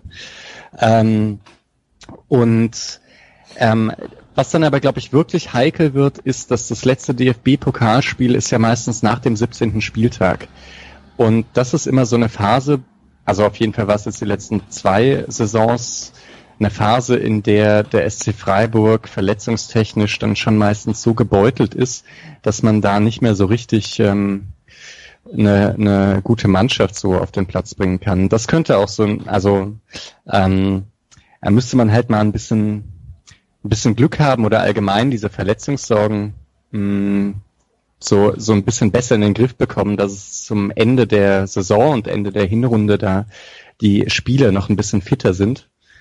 Was ja vielleicht auch ein bisschen damit zu tun hat, was du gerade gesagt hast, dass man einfach sehr, sehr viel läuft mhm. ähm, pro Spiel und das auch in jedem Spiel machen muss. Ja, also gerade diese Laufleistung ist sicherlich ein Faktor, dass äh, viele Spieler verletzen und immer an die Kante gehen und immer und es wird nicht, äh, da wird, da spielt halt ein Höhler vorne drin, der die ganze Zeit die anrennt und äh, kaputt rennt und so. Das ist halt auch ein bisschen die Mentalität von Christian Streich. Ähm, ich habe die ganzen Verletzungen dieser Saison aufgelistet. Ich kann die gerne einmal ähm, runterrattern. Ich versuche es äh, nicht zu schnell zu machen, aber auch nicht zu langsam, damit es nicht so viel Zeit kostet. Aber wir haben natürlich Höfler verpasst 14 Spiele mit einem Innenbandriss. Lien hat verpasst 8 Spiele mit einer Gehirnerschütterung. Gut, zum Beispiel eine Gehirnerschütterung ist natürlich jetzt kein, äh, keine Verletzung, die aus einer, aus einer Überbelastung irgendwie resultiert. Aber wir haben den Kübler, der hatte einen Muskelfaserriss und hatte, wo er zwei Spiele verpasst hat und dann neun Spiele wegen Sprunggelenk. Abrashi kam zehn Spiele hat verpasst nach einem Kreuzbandriss von der Vorsaison, von der Vorbereitung und hat dann nochmal elf Spiele gebraucht, ähm, hat insgesamt 21 Spiele verpasst und so weiter. Koch, Gulde und dann haben wir noch die ganzen, äh, Salai hat 20 Spiele verpasst aufgrund Adduktoren. Das ist ja auch immer so eine Sache mit Neuzugängen, die irgendwie mit dem harten Training oder mit der harten Gangart im Spiel nicht so klarkommen. Ähm, wir haben Cut und Borello. Borello kam schon mit einer Verletzung, der hat die ganze Saison verpasst. Wir haben Cut mit einer Bauchmuskulaturverletzung, der hat die ganze Saison verpasst. Und eben auch Kleindienst und Petersen, wie wir schon gehört haben, ein paar Tage, also zehn, Ta äh, zehn Spiele insgesamt. Schon viel und das erklärt wohl auch und macht die Leistung in dieser Saison eigentlich umso beeindruckender, würde ich sagen. Was denkt ihr? Ich lass mal Mischa. ja, okay. Keine falsche Bescheidenheit. Ja. Ich muss euch ansprechen. Ne? Ja. Ich merke schon, ihr wollt, ja. ist beide zu höflich. Äh, ja, ja, das ist immer, ähm, ja, egal. Ähm, Finde ich auch. Also ähm, es gab so ein, so ein paar Ausfälle, die, die wirklich bitter waren. Ähm, man konnte ja nicht ahnen, dass die Schlotterbecks so gut die Innenverteidigung mh, mm, ersetzen konnten. Aber also dennoch würde ich sagen, auch wenn die es ganz gut gemacht haben, Koch war ein, ein schwieriger Ausfall. Auch ähm, gerade dann, ich glaube, der ist ja relativ schnell äh, nach der Winterpause ausgefallen und ich habe mir diese Testspiele angeschaut und dachte, Mensch, jetzt geht er noch ein bisschen mehr auf diese Dreierkette. Koch als zentraler Innenverteidiger, der spielt es super, äh, würde ich gerne länger sehen. Mm. Lienhardt ersetzt Gulde, und zwar sehr gut mhm. und bekommt dann diese Gehirnerschütterung. Auch schade. Ich hätte ihn hätte ihn gerne ein bisschen länger gesehen, weil ich den ziemlich äh, beeindruckend fand, wie der ähm, wie der Angreifer immer wieder ins Leere hat laufen lassen. Also äh, wenn wenn der angesprintet wurde, dass er einen Pass antäuscht und dann einfach am ähm, Angreifer vorbeizieht. Das ist die Schule aus der zweiten aus der Real Madrid. Ja, ja, so vielleicht so eine gewisse Grundarroganz, die da, äh, die ganz gut ist. Mm, Salai, klar, äh, sehr, sehr schade, ähm, hat viel angedeutet. Und was, ja, aber das ist jetzt vielleicht wieder so ein persönliches Ding. Ich bin ja ganz großer Tim Kleindienst-Fan. Ähm, ich fand den äh, in der letzten Saison in, ähm, vor der Winterpause super gut. Ich finde, das ist so ein, so ein Spieler, der der ist halt gar nicht so schlecht am Ball, obwohl er so groß ist. Ähm, kann aber halt, also hat eine schöne Kopfballtechnik und ich, der könnte sehr, sehr gut ähm, in Freiburg reinpassen. Ich habe jetzt ein bisschen Angst, dass er durch diese langen Ausfälle ähm, nicht mehr so richtig an die Mannschaft findet, aber ähm, den hätte ich schon auch gerne ein bisschen bisschen häufiger gesehen. Und wie gesagt, defensiv, ähm, wenn sich noch jemand ans Hinspiel gegen Bayern ja. erinnert, Kleindienst Höhle. Ähm, also ne, man hat nicht 1-1 gegen Bayern gespielt mit Niederlechner Petersen, sondern mit Kleindienst und Höhle. Ähm, super super, wie die Kimmich als Sechser da genervt haben. Äh, hat mir sehr gut gefallen. Ja, das war auch das einzige Spiel von Tim Kleindienst von vier Spielen, die er überhaupt gemacht hat, dass er über 90 Minuten bestritten hat. Das Spiel mit Höhler da im Sturm. Ich habe vielleicht noch eine Frage dazu, ja. und zwar, ähm, ich erinnere mich, dass so, dass, dass die Diskussion gab am Ende der Hinrunde, äh, als es dann auch so spielerisch auch nicht mehr so gut lief, wieder gegen die äh, vermeintlich oder real tatsächlich kleinen, ähm, ob die Höfler-Verletzung so ein bisschen der Knackpunkt war der Hinrunde. Das war zumindest mal so ein, stand auf jeden Fall im Raum. Mhm. Jetzt nach der ganzen Saison und natürlich ist es auch ein bisschen unfair, weil er natürlich, weil er zurückkam, dann auch erstmal Spieler, die eben so eine Weile ausfallen, brauchen ein bisschen. Hat dann erstmal, fand ich, sehr gut gespielt. Ähm, Würdet ihr sagen, dass, äh, dass, es, dass er dem Mittelfeld wieder geholfen hat am Ende der Saison oder war das, äh, war es dann vielleicht auch nicht so der Knackpunkt? Oder weil ich habe mir ja selber sehr schwer getan, irgendwie jetzt ein klares Bild von seiner Saison zu machen, weil er ja auch einer unserer polarisierendsten Spieler ist und ich ihn aber eigentlich immer sehr gut finde. Also also er hat 14 Spiele hat er verpasst mit einem Innenbandriss. Eigentlich sollte man sich jetzt die Mühe machen, um mal kurz die Punkte mit und ohne, weil bei 14 Spielen ist es ja eigentlich fast genau in der Hinrunde. Ich habe es jetzt leider nicht genau, aber es war ziemlich ähnlich. Also ich habe es mir mal angeschaut und da waren es irgendwie, äh, ich glaube, mit ihm dann quasi ähm, erstmal 13 Punkte aus 11 und dann ohne ihn irgendwie 17 aus 16 oder so und dann war mit also ihm, da war er wieder gesperrt, so, aber es schien relativ ähnlich zu sein, aber das ist vielleicht ein bisschen unfair, das immer auf die Punkte herunterzubrechen. Ja, das stimmt. Vor allem diese Saison mit den vielen Unentschieden und mit den vielen komischen Ergebnissen. Ähm, ich persönlich bin Höfler eher Verfechter in der, in der Freundestruppe oder wenn ich mit anderen Fans rede, aber das ist eine persönliche Meinung. Ich, ich mag taktische äh, Zuverlässigkeit, aber das, wie siehst du es denn, Micha? Ja, also Höfler hat gute und schlechte Spiele. Ähm, also einmal hat er halt wirklich eine Entwicklung gemacht. Ich weiß auch noch, ähm, es gab früher so Spielverlagerung-Podcasts regelmäßiger und die haben immer so auf Höfler geschimpft und dann dachte ich, Mensch, äh, kann ich mir gar nicht vorstellen. Ähm, aber äh, ich würde schon sagen, dass er, also jetzt als spielerischer Sechser am ehesten ähm, in Frage kommt vom Spielertyp her. Ähm, da, also Koch ist halt defensiv noch ein bisschen besser und von den langen Bällen her noch ein bisschen besser. Haberer ist noch so ein bisschen dynamischer. Ähm, Franz hat vielleicht taktisch einen ganz guten Überblick, aber Höfler hat schon auch ein, der hat ja auch ein paar ganz dynamische Szenen drauf, also manchmal mit so einem, mit, mit so einer Drehung vor dem Gegenspieler. Ähm, also ich würde schon auch sagen, dass wenn er fehlt, das spielerisch ein bisschen problematischer ist, gleichzeitig aber ähm, bei den letzten drei Spielen gegen die ähm, hier gegen Nürnberg, Hannover und Düsseldorf, da kamen noch andere Probleme dazu, glaube ich. Ähm, da war, also da war Höfler sicher nicht der einzige Knackpunkt. Ich glaube, mit Koch Haberer hätte es schon noch gut funktionieren können. Äh, wenn nicht diese ganze Mannschaft einfach so ein bisschen, so ein bisschen platt gewesen wäre und vielleicht auch äh, so ein, ja, also, hm, ja, vielleicht äh, mh, hm, nicht ganz so gut damit klarkam, mal gewinnen zu müssen. Ich weiß es nicht. Ähm, oder Nee, ich verstehe es auch nicht. Ich verstehe auch nicht, was da falsch gelaufen ist. Ich habe mich so auf die Spiele gefreut, ne, weil man echt gute Ansätze in Ballbesitz gesehen hat. Und dann diese Spiele so, ah, wirklich nicht gut anzusehen waren. Hm. Ja, also ich möchte noch kurz sagen, dass du mit Höfler und Koch geredet hast. Ich glaube, die Kombination Höfler und Koch ist halt für viele schwierig nachzuvollziehen, weil es beides sehr defensiv orientierte. Ich meine, zum Beispiel Höfler hat in seinen ganzen Spielen, die er jetzt gespielt hat, äh, weder ein Tor noch ein Assist gemacht. Das ist jetzt nicht seine mhm. Aufgabe, aber auch nicht mal ein Assist. Also er ist jetzt nicht bekannt dafür, mal, ein, mal einen Steckpass auf einen laufenden Stürmer zu spielen, womit man auch vielleicht ähm, argumentieren könnte, dass da kann es auch gar nicht dazu kommen, dass ein Stürmer allein aufs Tor zu rennt, wenn wenn zum Beispiel ein Höfler kein Assist hat. Gut, vielleicht sind es jetzt nicht die Spielertypen, aber so ein Duo Höfler-Koch halte ich dann eher für problematisch. Aber das ist jetzt auch wieder eine Sache, die, glaube ich, von der Spielanlage so ein bisschen ist. Höfler gehört zum, zum Aufbau dazu. Und ähm, eine Besonderheit bei Freiburg ist ja, dass wenn die im letzten Drittel sind, dann kommen die sehr schnell zum Abschluss. Und ähm, ich weiß jetzt nicht, wie viele von den berühmten Pre-Assists mhm. Höfler hat, aber da könnte ich mir vorstellen, dass da ein paar mehr dabei sind, dass er Günther frei spielt oder dass er vorne auf Waldschmidt ähm, durchsteckt und die, der dann. Die Pre-Assists sind mein Lieblingsargument bei mir, wenn ich Fußball spiele. Also lass mich mit denen in Ruhe, bitte, ja. Eishockey-Assist. ja, immer den Eishockey-Assist. Immer wieder. Ist so bitter. Es kommt in keiner Statistik vor, die wir führen. Naja. Hard Life.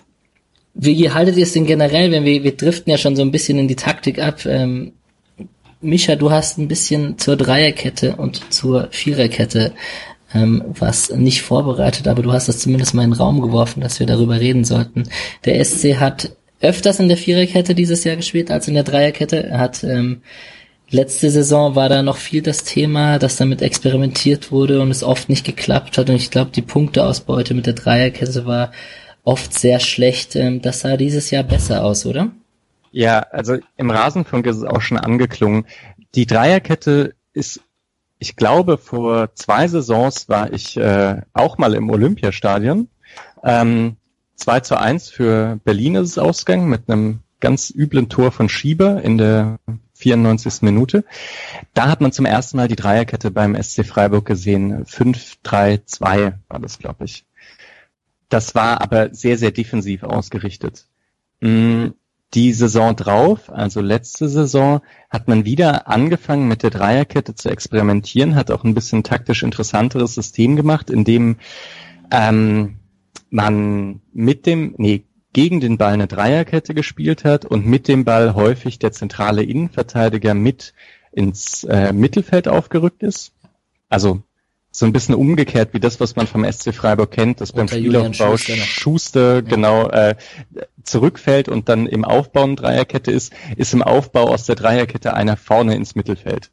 Ähm, aus dem Mittelfeld ist dann meistens Franz auf die rechte ähm, äh, Flügelposition gegangen. Und das ähm, verschob sich so ein bisschen. Das war eine sehr interessante Taktik, aber dann hat sich Franz, ich glaube, am achten Spieltag verletzt und die Sache war dann auch gegessen damit, ähm, weil es da wirklich auch niemanden gab, der das vielleicht so gut gemacht hat als Balance-Spieler wie, wie Mike Franz. Ähm, und dann hat man letzte Saison weiterhin eine, also hin und wieder mal die Dreierkette gesehen, aber also wirklich sehr defensiv. Ähm, auch hier wäre wieder dieses Rückspiel gegen Mainz mit dem Halbzeitelfmeter ähm, eine richtig defensive Dreierkette. Und diese Saison hat man es, glaube ich, so das erste Mal geschafft, dass, ähm, dass man die offensive Vorteile der Dreierkette nutzen konnte. Man hat die am Anfang auch gar nicht von ähm, bei, in Spielen von Beginn an gesehen, sondern einmal gegen Cottbus nach Rückstand, äh, gegen Stuttgart nach Rückstand, gegen Augsburg hat man es auch nach Rückstand versucht, dass da dann eben in ähm, praktisch, also nicht auf die Brechstange gesetzt wurde, sondern man dann mit einem offensiven 3-4-3 nochmal so ein bisschen andere Positionierungen hat. Ähm, zwei Spieler im Halbraum vor der, ähm, äh, also zwischen den Ketten hat, mh, zwischen den Ke Ketten des Ge Gegners. Und ähm, das lief eigentlich auch immer ganz gut. Und gegen Bremen hat man es dann eben wieder. Ähm, also da dann zum ersten Mal von Anfang an gesehen. Äh, das 1 zu 1 ähm, Bremen gegen Freiburg. Das hat mir eigentlich immer ziemlich gut gefallen, da ich sagen würde, diese Dreierkette kommt einigen Spielern sehr entgegen. Also ich würde sagen, Heinz profitiert da sehr davon, wenn er so ein bisschen mehr Platz ähm, hat und äh, Zeit für seine Ausholbewegungen. Ähm, Koch ist ein sehr guter zentraler Innenverteidiger, würde ich auch sagen, besser als in der Viererkette. Wenn Günther offensiver spielen kann, ohnehin, Hm. Waldschmidt gefällt mir auch gut, wenn der eben keine zweite Spitze ist, sondern so ein bisschen Flügel, bisschen Sturm in einem 3-4-3. Ähm, und naja, wenn man mit Haberer zum Beispiel im Mittelfeld spielt, hat er halt nochmal mehr offensive Freiräume. Also da würde ich sagen, es hat dieses Jahr ziemlich gut funktioniert und wurde dann auch so ein bisschen zu einem gleichberechtigten System, würde ich sagen, ähm, indem man dann halt gut auf den Gegner anpassen konnte oder in dem Spiel dann wirklich umstellen. Und ähm, ja, da jetzt vielleicht um ein bisschen von vorwegzugreifen, ich würde sagen, Schmied ähm, Wahnsinnstyp für rechts in der Fünferkette. Ja, ja klar. weil das hat halt schon ein bisschen gefehlt. Ne? Also man äh, man braucht in der in der Fünferkette auf rechts braucht man halt jemanden, der naja, äh, die Linie hoch und runter geht, wie Günther auf links halt. Und da ist jetzt weder Stenzel noch Kübler sind, sind so klassische Außenspieler. Salai hat das manchmal gespielt, wenn man Rückstand war, aber ah, ja, dafür ist er dann vielleicht defensiv nicht gut genug und Franz vielleicht auch nicht unbedingt der Typ, der die ganze Zeit hoch und runter rennt. Also ähm, da kann ich mir schon gut vorstellen, dass da so ein bisschen was äh, passiert, ja. Der gute Schienenspieler auf Außen.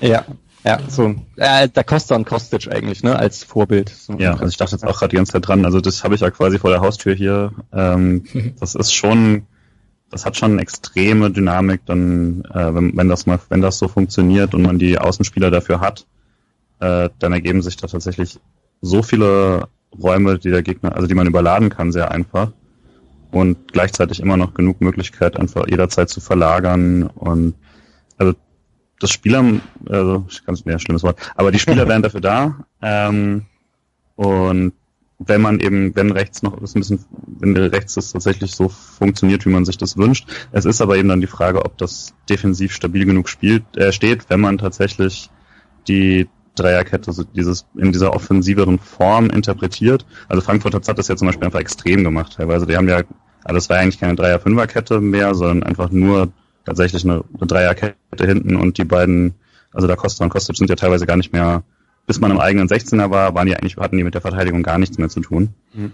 Ähm, so aggressiv hat es, glaube ich, sonst in der Liga auch niemand gemacht, wenn ich also mal vielleicht Hoffenheim, aber ich glaube so aggressiv ja selten. Die haben ja auch Gelson Fernandes, der 18 Kilometer rennt. mhm. Und nicht der beste Spieler. Nein, das stimmt. Muss man vielleicht sagen. Den haben wir auch mit Abrashi, von daher ist alles gut. Ja.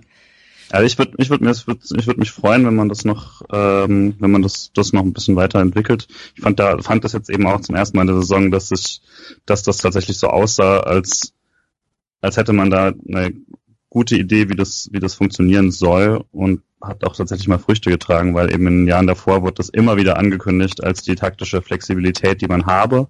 Und immer wenn es zum Einsatz kam, oder meistens wenn es zum Einsatz kam, äh, sah es eigentlich eher aus wie eine ineffizientere oder ineffektivere Art und Weise zu spielen ähm, im Vergleich zum, zum klassischen System.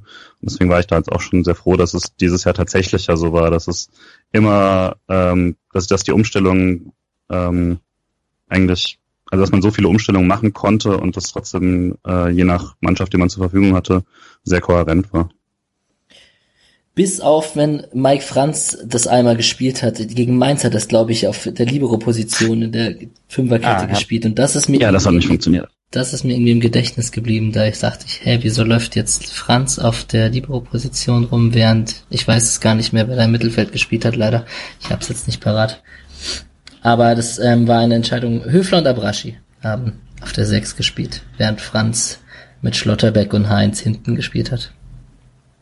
Bevor wir über die Spielerbewertung reden, würde ich noch gern über eine taktische Sache reden, die mir persönlich ein bisschen auf dem Herzen liegt. Und das ist, äh, dass der SC doch gerne eine tiefe Ballzirkulation pflegt. Also der SC spielt gerne raus, spielt drei, vier, fünf Pässe, holt sich Sicherheit über Ballbesitz und schlägt dann doch den langen Ball. Ähm, das ist ein bisschen gefühlt ein Ticken weniger geworden, als es vielleicht vor ein, zwei Jahren war. Aber es ist immer noch ein Stilmittel, was es jedenfalls auf jeden Fall gibt unter Christian Streich. Und ich wollte einfach mal eure Meinung zu hören, weil das ist ein Thema, ähm, da redet man mit anderen Leuten und die denken, oh, jetzt machen sie noch einen riskanten Pass hinten und noch einen riskanten Pass hinten und noch einen riskanten Pass. Und ich bin immer so, ja, ist doch nice, lass sie doch spielen, also lass sie doch versuchen, sich rauszuspielen. Rausklopfen kann man immer noch im letzten Moment. Und da wird mich gerne eure Meinung interessieren. Überlasse, Julian, beginnst du diesmal? Ja, ich dachte jetzt, ich überlasse dir jetzt als, als, als Blogger. Ich hatte erstmal als kurze, kurzes dazu, ich stimme da erstmal grundsätzlich zu, dass ich das, äh, also A, ist das schon deswegen positiv, weil ich gar nicht wüsste, was man sonst machen soll. Also der SC hat ja dann doch nicht die, äh, die Spielanlage und die Spieler auch dazu, um jetzt irgendwie kompletten Überfall Fußball zu spielen. Ähm, und man hat das ja auch mal eine Zeit lang irgendwie versucht mit nur noch lange Bälle Richtung Petersen, das sah auch nicht schön aus.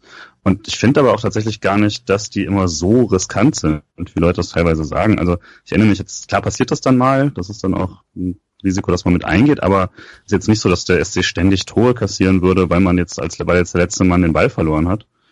Ähm, also ich, ich sehe das als relativ alternativlos an, tatsächlich so mal ein bisschen aufzubauen, ähm, weil anders, also an anderen Stellen kriegt, kriegt man eben nicht so lange den Ballbesitz, weil dann greift dich der Gegner nun mal an und äh, wenn die Teams einen dazu zwingen, das äh, durch, durch hohes Pressing das schnell zu lösen, hat man es auch so gemacht. Ähm, ich, also ähm, auch dadurch, dass zum Beispiel Heinz in der Spieleröffnung fand ich sehr, sehr gut war immer, ähm, hat man damit auch die richtigen Spieler, um das, äh, um dann auch mal eben nach vorne zu kommen mit einem Vertikal- oder Diagonalball oder so. Ich würde schon sagen, dass, dass es dazu eigentlich für Freiburg jetzt gar keine große Alternative gibt. Ähm, teilweise hatte man so den Eindruck, dass, dass der Ball dann doch zu oft zu Schwolo zurück musste, der dann natürlich einen langen Ball spielt, aber ich insgesamt würde ich schon sagen, dass das, äh, das passt schon so. Also ich würde dir da im Großen und Ganzen zustimmen. Ich glaube, einmal, äh, was ich auch sehr hervorheben würde, so riskant, wie es mal war, ist es nicht. Mhm. Also ähm, das ist, glaube ich, schon diese Lehre aus der Abstiegssaison, nur Kurzpass und die Innenverteidiger so dermaßen überfordern, dass sie dann reihenweise äh, die Bälle dem Gegner in die Füße spielen, macht man nicht mehr. Dann lieber zurück zu Schwodo und langen Ball. Der Pavel ja. Grimmasch, der Fußball spielen musste. Ja, genau, ja. ja ähm, und dann, äh, ja, würde ich auch sagen, also egal welchen Weg nach vorne man wählt, ähm, man muss den Gegner halt zwei, dreimal hin und her laufen lassen. Ne? Also ähm, egal, ob das der Steckpass, also der flache Pass von Schlotterbeck, ich weiß gar nicht mehr in welchem Spiel das war, den er so wunderschön auf Waldschmidt spielt und dann ah, gab es ein Tor. Ah. Ein, eins der ersten, oder? Ja, ja, ja, schon. Ähm, ach, ist auch egal. Ähm, Diagonalball von Heinz, auch der muss vorbereitet werden. Oder was es auch häufig gab, ähm, rüber auf die rechte Seite und dann ähm, sehr schnell zu Heinz zurück, dass der wirklich nach vorne laufen kann und dann Günther den Ball in den Fuß spielen und ähm, dass Günther dann eben sein typisches Dribbling ansetzen kann. Das bedeutet, ich renne am Gegner vorbei und bin äh, schneller als er. Ja, mm, ja also würde ich auch sagen, tiefe Ballzirkulation braucht man eben, wenn man äh, ja, wenn man ein bisschen was mit dem Ball anfangen möchte. Dann bin ich ja beruhigt, dass ihr auch ähm, Verfechter ähm, dieser Spielart seid. Weil es ist, es ist halt leider so, man schaut dann mit manchen Leuten Fußball und die denken, warum macht, machen die sich so schwer und so riskant und etc. Und ich, es ist ein bisschen wie die Höfler-Kritik oder es ist ein bisschen, ist, manches, manches gegen manches kommt man nicht an. Mhm. Ja. Also ich würde auch einfach aufpassen, wenn man jetzt für noch weniger letztlicher spielerische Lösungen argumentiert, dann muss man fragen, ob, also was der SC dann dann noch machen soll, außer quasi so eine Art Kick and Rush, was man ja tatsächlich teilweise gespielt hat dieses Jahr mit, äh, mit Petersen vorne.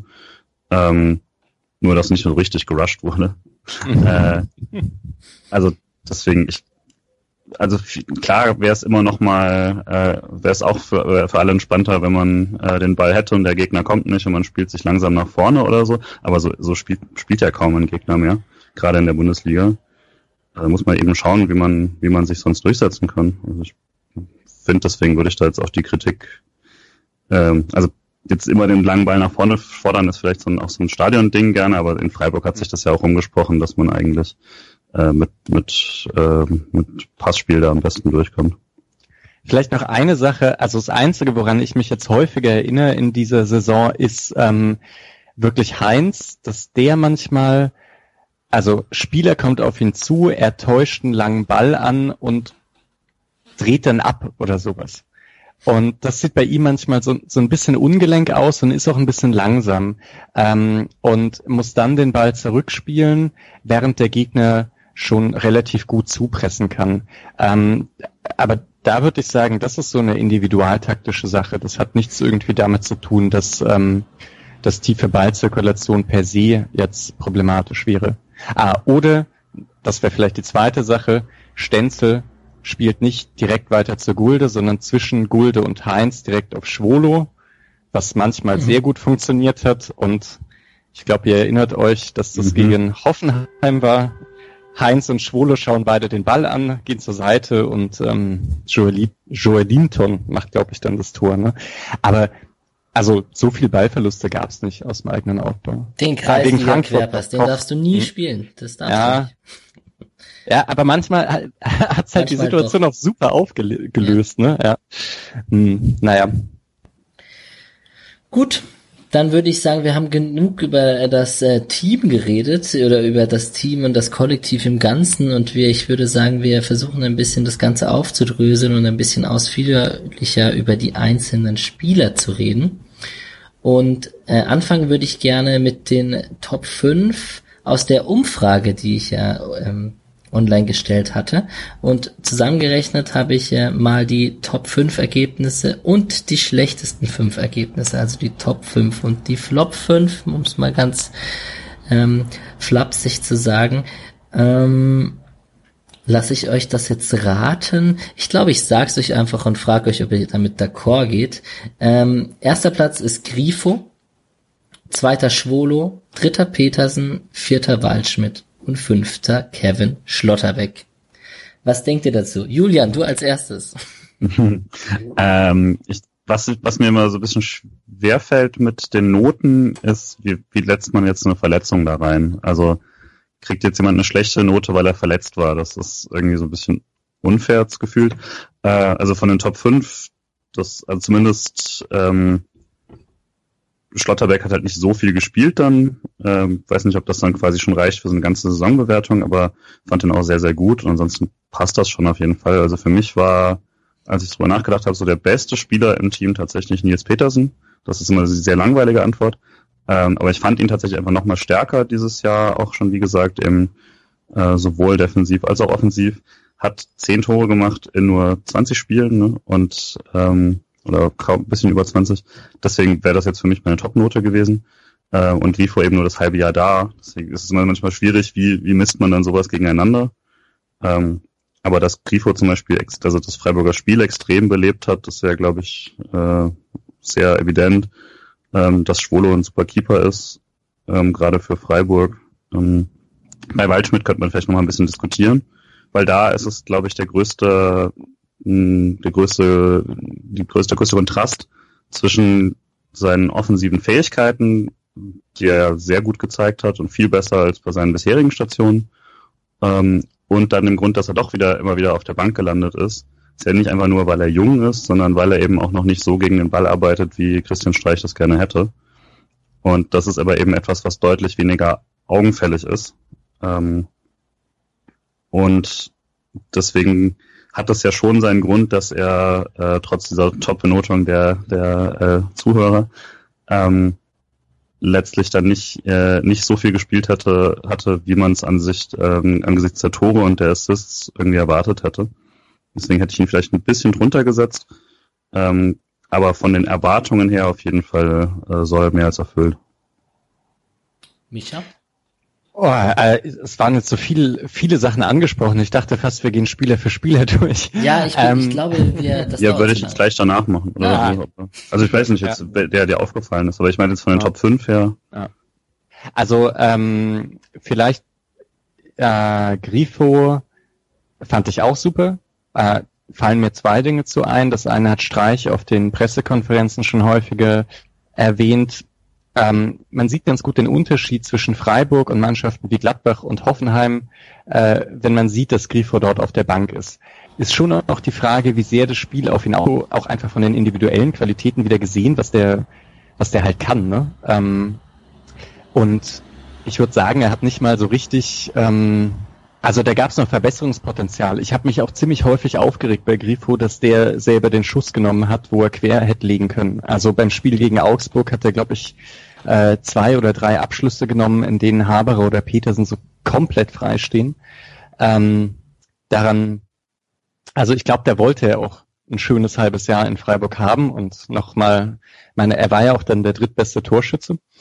Mm, aber ähm, ja, würde ich auch sagen, ähm, ganz offensichtlich ein Spieler, der dem Sportclub entwachsen ist. Mhm. Ja. Äh, ich glaube, also Schwolo muss man nicht viel sagen. Petersen gehe ich auch absolut mit, was du gesagt hast. Defensiv wie offensiv. Ähm, sehr, sehr wichtig. Waldschmidt würde ich noch eine Sache ergänzen. Ähm, also nachdem ich zustimme, dass äh, Waldschmidt defensiv nicht ganz so gut ist wie, also selbst nicht wie Höhle, ähm, würde ich sagen, seine Einwechslungen haben schon auch damit zu tun, dass er auch offensiv von der Bank immer besser war, als ähm, wenn er von Anfang an gespielt hat. Also dieser Mix aus zuerst spielt Höhle und ist so eine klare zweite Spitze und dann kommt ein Waldschmidt rein und äh, hält sich da eben dann in den Halbräumen auf, hat den Ball, dreht auf, ähm, geht aufs Tor zu. Äh, vielleicht auch, dass er sich von der Bank aus noch mal ein bisschen anschauen kann, wie der Gegner spielt. Also auch da würde ich sagen, ähm, äh, auch offensiv muss der noch so ein, so ein bisschen eine Entwicklung hinlegen, damit er, ähm, damit er so sein volles Potenzial abrufen kann. Und defensiv, klar, ja. Ähm, nicht schlecht, aber äh, sicherlich nicht der beste Stürmer bei Freiburg, was das Pressing angeht. Ja.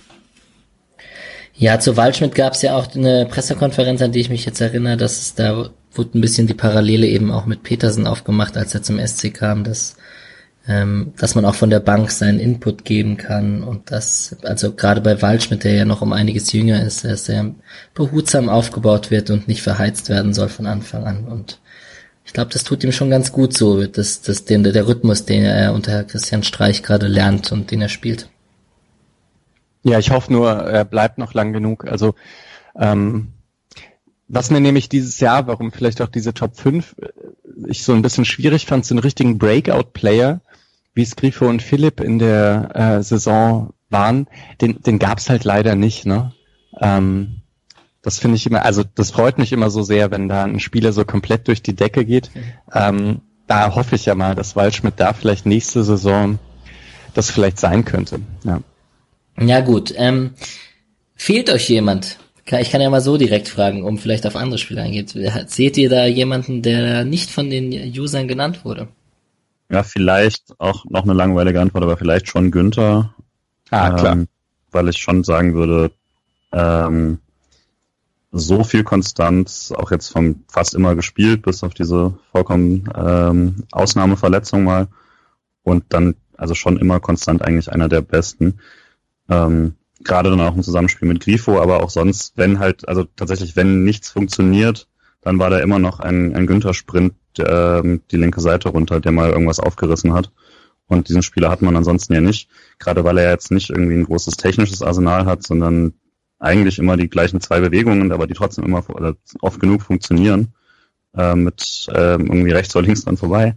Und das ist fürs Freiburger Spiel schon so wichtig. Ähm, und niemand würde jetzt irgendwie bei den auf dem bei auf Transfermarktforum oder so würde niemand irgendwie jetzt oder fast niemand äh, eine eine Veränderung auf links hinten äh, verlangen und das spricht schon dafür was äh, was für eine gute Saison er auch wieder gespielt hat und auch äh, links hinten, der meiner Meinung nach fehlt, da wiederhole ich jetzt äh, leider oder gerne ein bisschen auch aus dem Füchsel-Talk in dem Fall, ist ähm, Dominik Heinz. Meiner Meinung nach, was bei dem halt wirklich heraussticht, finde ich, ist, der hat klar seine Foulspiele gehabt, der hat auch ein, Elfmeter, ein paar Elfmeter verschuldet, gefühlt waren es viele, ich weiß nicht, wie viel es genau waren, wahrscheinlich waren es zwei oder drei. Ähm, was aber sehr heraussteht, er hat jede Minute gespielt, bis auf sechs Minuten, wo er kurz vor, also sechs Minuten vor Schluss ausgewechselt wurde, ansonsten immer über 90 Minuten. und ähm, hat über die Saison hinweg immer mit unterschiedlichen Partnern in der Verteidigung gespielt. Also das hat mit Gulde angefangen, ging über Lienhardt, ging dann über die unerfahrenen Schlotterbecks, manchmal in der Viererkette, manchmal in der Dreierkette. Also das finde ich schon ziemlich beeindruckend für die erste Saison bei Freiburg. Vielleicht noch ergänzend zu ähm, euch beiden, also Günther muss man sagen, dass der defensiv, glaube ich, schon auch ein bisschen stabiler geworden ist. Ja. Also ich kann mich so an den Saisons vorher ein bisschen daran erinnern, dass der unter Flanken durchgesprungen ist oder sowas. Ne? Ähm, das gab es jetzt diese Saison sehr selten. Heinz würde ich auch sagen, vielleicht noch dazu, ich finde die Anlagen von Koch sind schon Wahnsinn. Also ähm, als Innenverteidiger oder als defensiver Mittelfeldspieler? Ich würde sagen, als Innenverteidiger. Er ist als defensiver Mittelfeldspieler nicht so schlecht, aber äh, am liebsten sehe ich ihn als zentralen Innenverteidiger in der Dreierkette. Da ist er schon, ähm, da ist er schon sehr gut. Deswegen verstehe ich auch, dass, äh, naja, ich glaube, da, da gab es schon ein paar Gerüchte zu äh, größeren Clubs. Ich hoffe, dass er noch ein Jahr bleibt. Ich würde ihn gerne also wie gesagt, diese Dreierkette bietet sich auch mit den neuen Transfers immer besser an und wenn Koch lange in, in der zentralen Innenverteidigung bleiben könnte, ich würde da gerne auch nochmal auf seinen äh, 60 Meter Pass in den Strafraum mhm. beim Hinspiel Leverkusen ähm, auf Günther äh, würde ich gerne nochmal in den Fokus rücken. Das, also es war für mich der Pass der Saison in, ähm, äh, in dieser Spielzeit und ja, schon einfach defensiv sehr gut, im Spielaufbau sehr gut. Mhm. Äh, schon ein toller Spieler, ja. Hat ein Tor geschossen, ich habe es live gesehen, weil es war gegen die Hertha. War, sah krass aus, war aber abgefälscht, ne? Ja, es sah auch irgendwie so aus, als ob sie, also im Nachhinein so über den Schlappen gerutscht, quasi so vom, vom Spann weg. Aber war, war ein schönes Tor, auf jeden Fall. Mhm. Was ich vielleicht noch klein bisschen einwenden würde gegen Heinz, ist dann aber schon, dass es einen Lauf gab von äh, mehreren Spielen in Folge, wo er die entscheidenden Fehler gemacht hat. Und man hat dann auch gesehen, dass das dann so, dass, dass die Entscheidung im Trainerteam ja schon war, okay, das nehmen wir in Kauf, weil wenn zu Jünschi die gleichen Fehler gemacht hat, dann kam er erstmal auf die Bank für ein Spiel oder so. Mhm. Ähm, und er hat im Spiel nach vorne auch mehr, ich sag, war aber schon wichtiger, gerade wenn er neben Gulde stand, der da eben seine Schwächen hat. Ähm, aber also es, ich würde schon hoffen, dass, dass sich das dann nochmal ein bisschen reduziert. Also ähm, die Fouls zum Elfmeter sind sahen dann teilweise sehr unglücklich aus, aber auch, auch wirklich Ballverluste, die teilweise aus genau der Situation entstanden, die Mischa vorhin beschrieben hat. Ähm, eben mit dem, äh, man hat den Ball, er täuscht den Pass an, aber hat den dann nicht so unter Kontrolle, lässt niemanden ins Leere laufen, sondern bringt sich selber nur in schwere Situationen und so. Da würde ich mir für nächste Saison schon deutlich mehr Sicherheit nochmal von ihm wünschen. Ähm, dass er die Saison durchgespielt hat, ist natürlich dann schon ein klares Qualitätsmerkmal auch. Ähm, aber wenn die Konkurrenzsituation der Innenverteidigung ähm, so stark ist, dann, dass auf ihn auch Nina zurück ist und so, dann würde ich doch sagen, dass er sich so viele Fehler dann nicht mehr erlauben kann. Und beide Schlotterbecks haben verlängert, sorry. Ja, aber ja. genau. Äh, da vielleicht, das würde ich Heinz dann wieder, ähm, also was dann ganz gut war, das war halt meistens in der Hinrunde, glaube ich. Ne? Also er hat mhm. sich dann in der Rückrunde auch so so ein bisschen stabilisiert. Da kann man so ein bisschen darauf hoffen, dass es äh, ja. ja. Und es ist bei Solinci ja auch so gewesen, dass er im zweiten Jahr deutlich weniger solche Fehler gemacht hat. Ähm, ist jetzt vielleicht ein bisschen Quatsch, die zu vergleichen immer, aber ähm, das hat ja schon auf jeden Fall einen Effekt gehabt, das stimmt. Ja. Hashtag Free Challa an dieser Stelle. also der arme Mann, der tut mir so leid. Ich, ich glaube nicht. Ich glaube nicht. Ähnlich wie Philipp wird auch Soyunchi nicht mehr zurückkommen. Ja. Ähm, Die sind versaut, was das Gehalt betrifft. Das geht nicht mehr. Ja. Naja. Ähm, ganz kurz würde ich dann doch gerne auch auf die, auf die Flop 5, hört sich so hart an, aber die 5, die am schlechtesten bewertet wurden. Und ähm, da würde ich jetzt einmal von oben nach unten gehen, also mit dem schlechtesten zuletzt. Das sind Niederlechner, Stenzel, Kleindienst, Terrazino und Rave. Rave war mit drin, der war die Hinrunde bei uns, der kommt nachher nochmal bei den ausgeliehenen Spielern.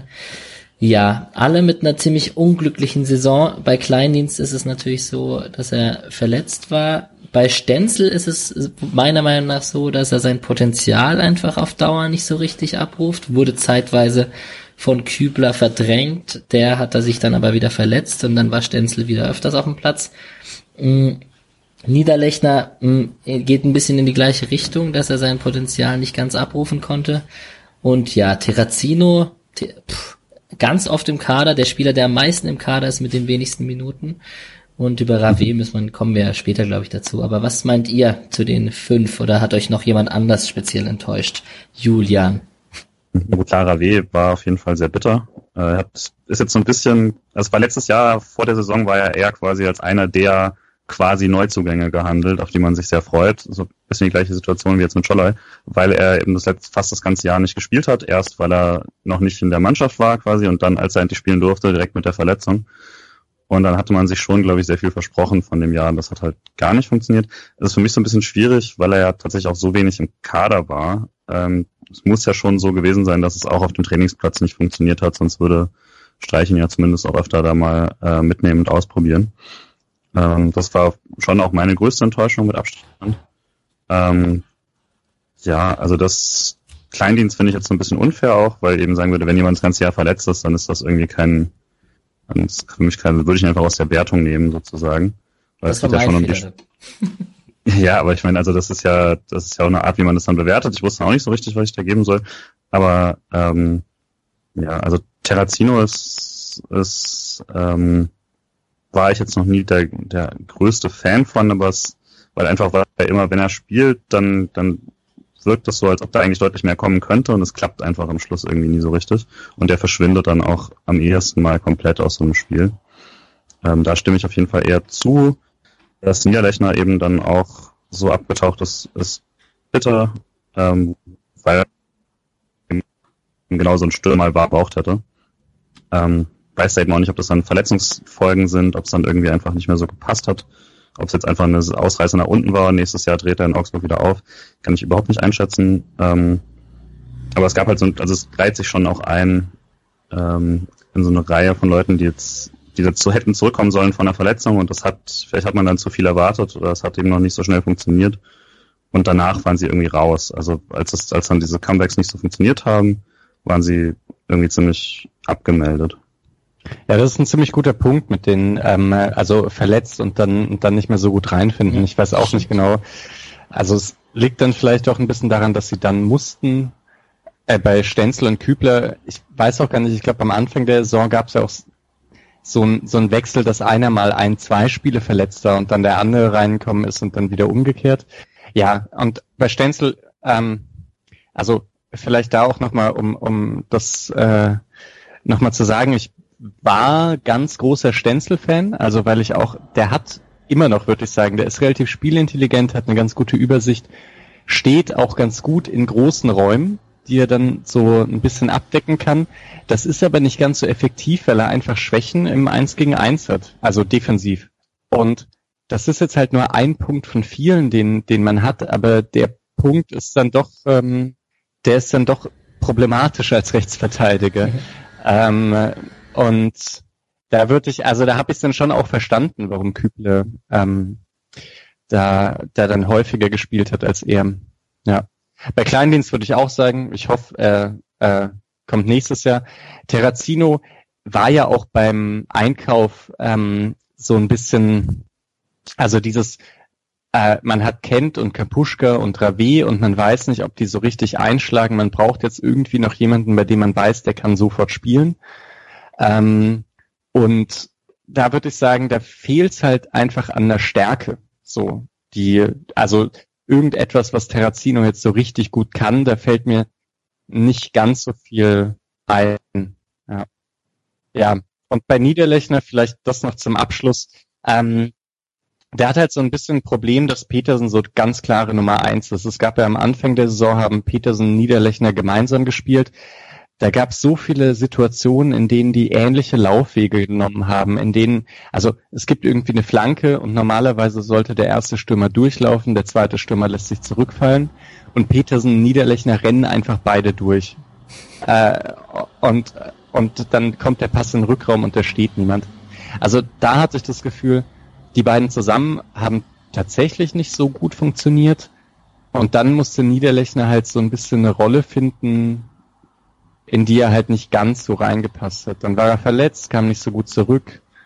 Ähm, und dann war er lange Einwechselstürmer und nicht kein Stefan Reisinger Einwechselstürmer, sondern ähm, das war nämlich das, was ich mir gerade notiert hatte, was ich dachte, dass es Kübler und Stenzel waren. Da habe ich aber tatsächlich äh, mit diesem so ewigen Duell zwischen Niederlechner und Höhler dann am Ende gehabt, weil ähm, Niederlechner hat 967 Minuten und Höhler hat 998 Minuten, also ziemlich die gleiche Anzahl. Beide haben vier Tore geschossen und trotzdem kommt in der Bewertung am Ende irgendwie der Höhler ja doch besser weg. Klar, das ist wahrscheinlich dann ähm, Anspruch beziehungsweise die Erwartungshaltung, die man an den Spieler hat, aber Niederlechner hat halt noch nicht zwei Tore gegen Bayern geschossen.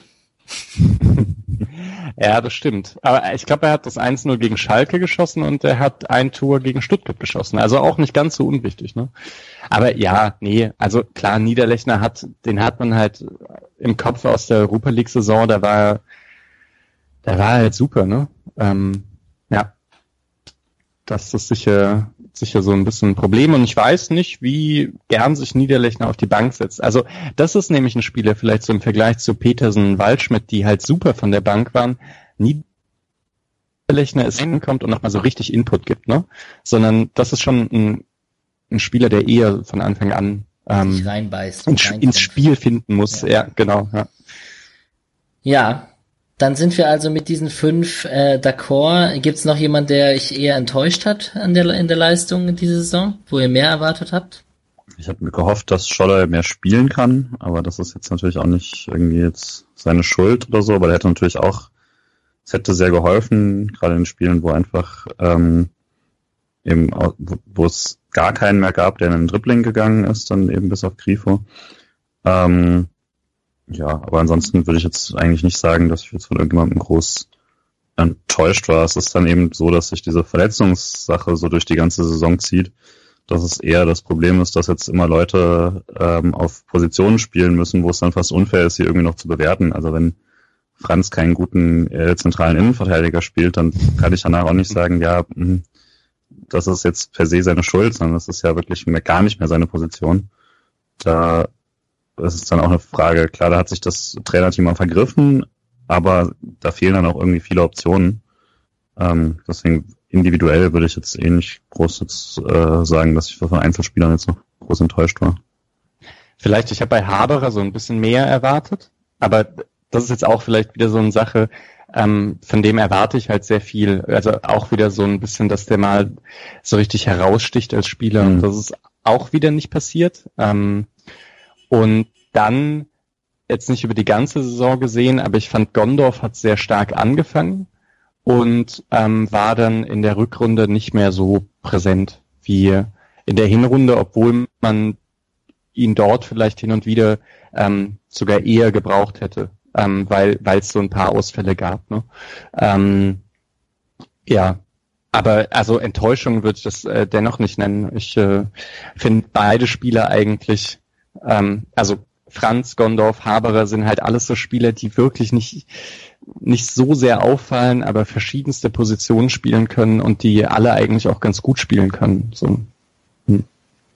Ja, auch Gondorf kommt, also der hat dann natürlich seinen Wahnsinnsspiel da gegen Stuttgart mit dem Freistoß noch und so. Da hat man dann schon die Erwartungshaltung einen Tick hochgeschraubt, meiner Meinung nach. Ähm, Haberer gehe ich voll mit dir.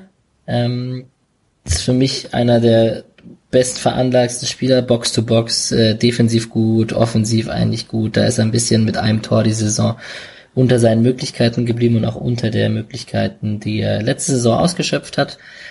Mhm. An dieser Stelle, wenn wir schon bei zentralen Mittelfeldspielern sind, möchte ich kurz den, den Amia Brashi loben, der nach seiner Verletzung echt krass gut zurückkam und da auf Schalke bei dem 0 zu 0 zum Beispiel. Ähm, diese zehn Spiele nach seiner Verletzung, da waren echt starke Leistungen dabei.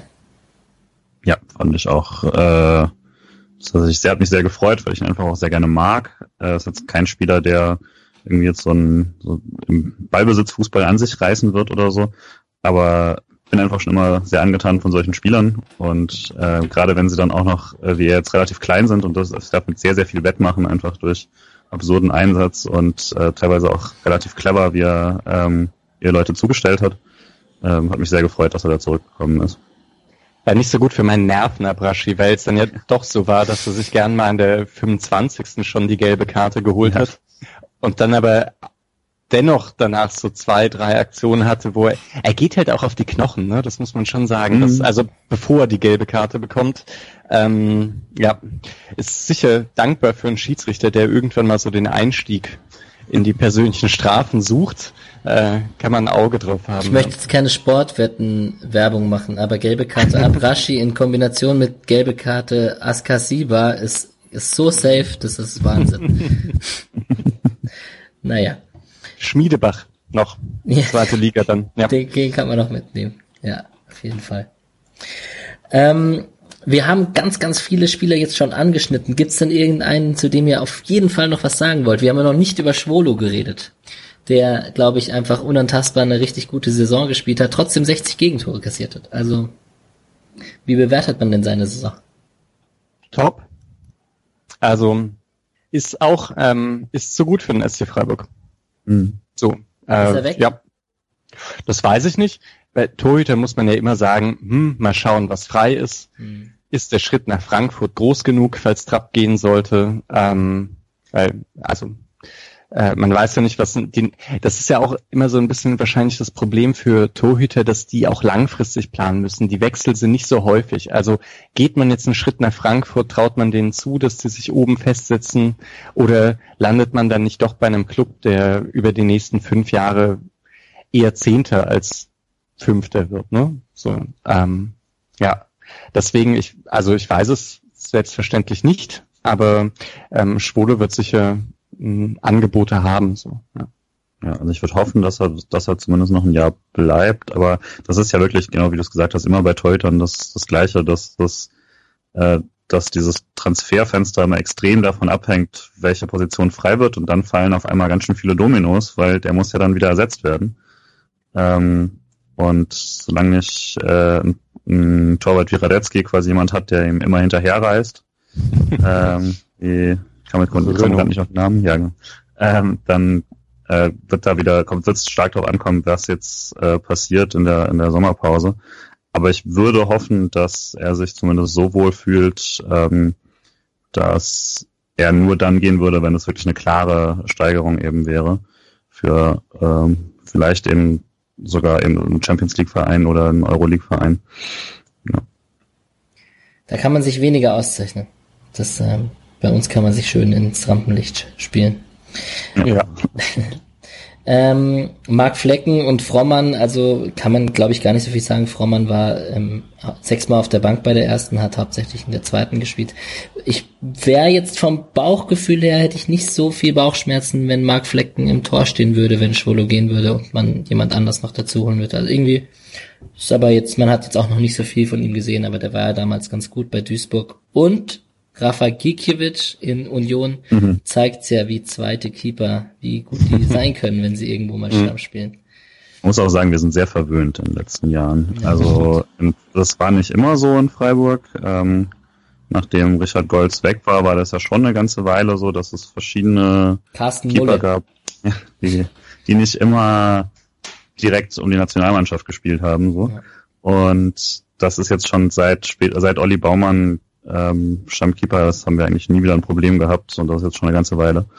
Äh, deswegen bin ich da eigentlich auch relativ zuversichtlich, sah auch gut aus gegen also Flecken im letzten Spiel. Ähm, aber das kann man natürlich aus, einem, aus einem Spiel jetzt nicht groß sagen. Aber ja, also ich mache mir jetzt, wär, würde mir keine großen Sorgen machen, aber es wäre schon natürlich ein großer Verlust, wenn jemand, der schon auf jeden Fall in der oberen Hälfte der Bundesliga ist, meiner Meinung nach, in Sachen Torhüter, ähm, dann, also ein SC Freiburg mit den Möglichkeiten hat nicht so oft Spieler, die klar im, äh, im, in der oberen äh, Hälfte der Bundesliga sind, qualitätsmäßig. Das wäre schon ein bisschen bitter, auch wenn man einen guten Ersatz hat.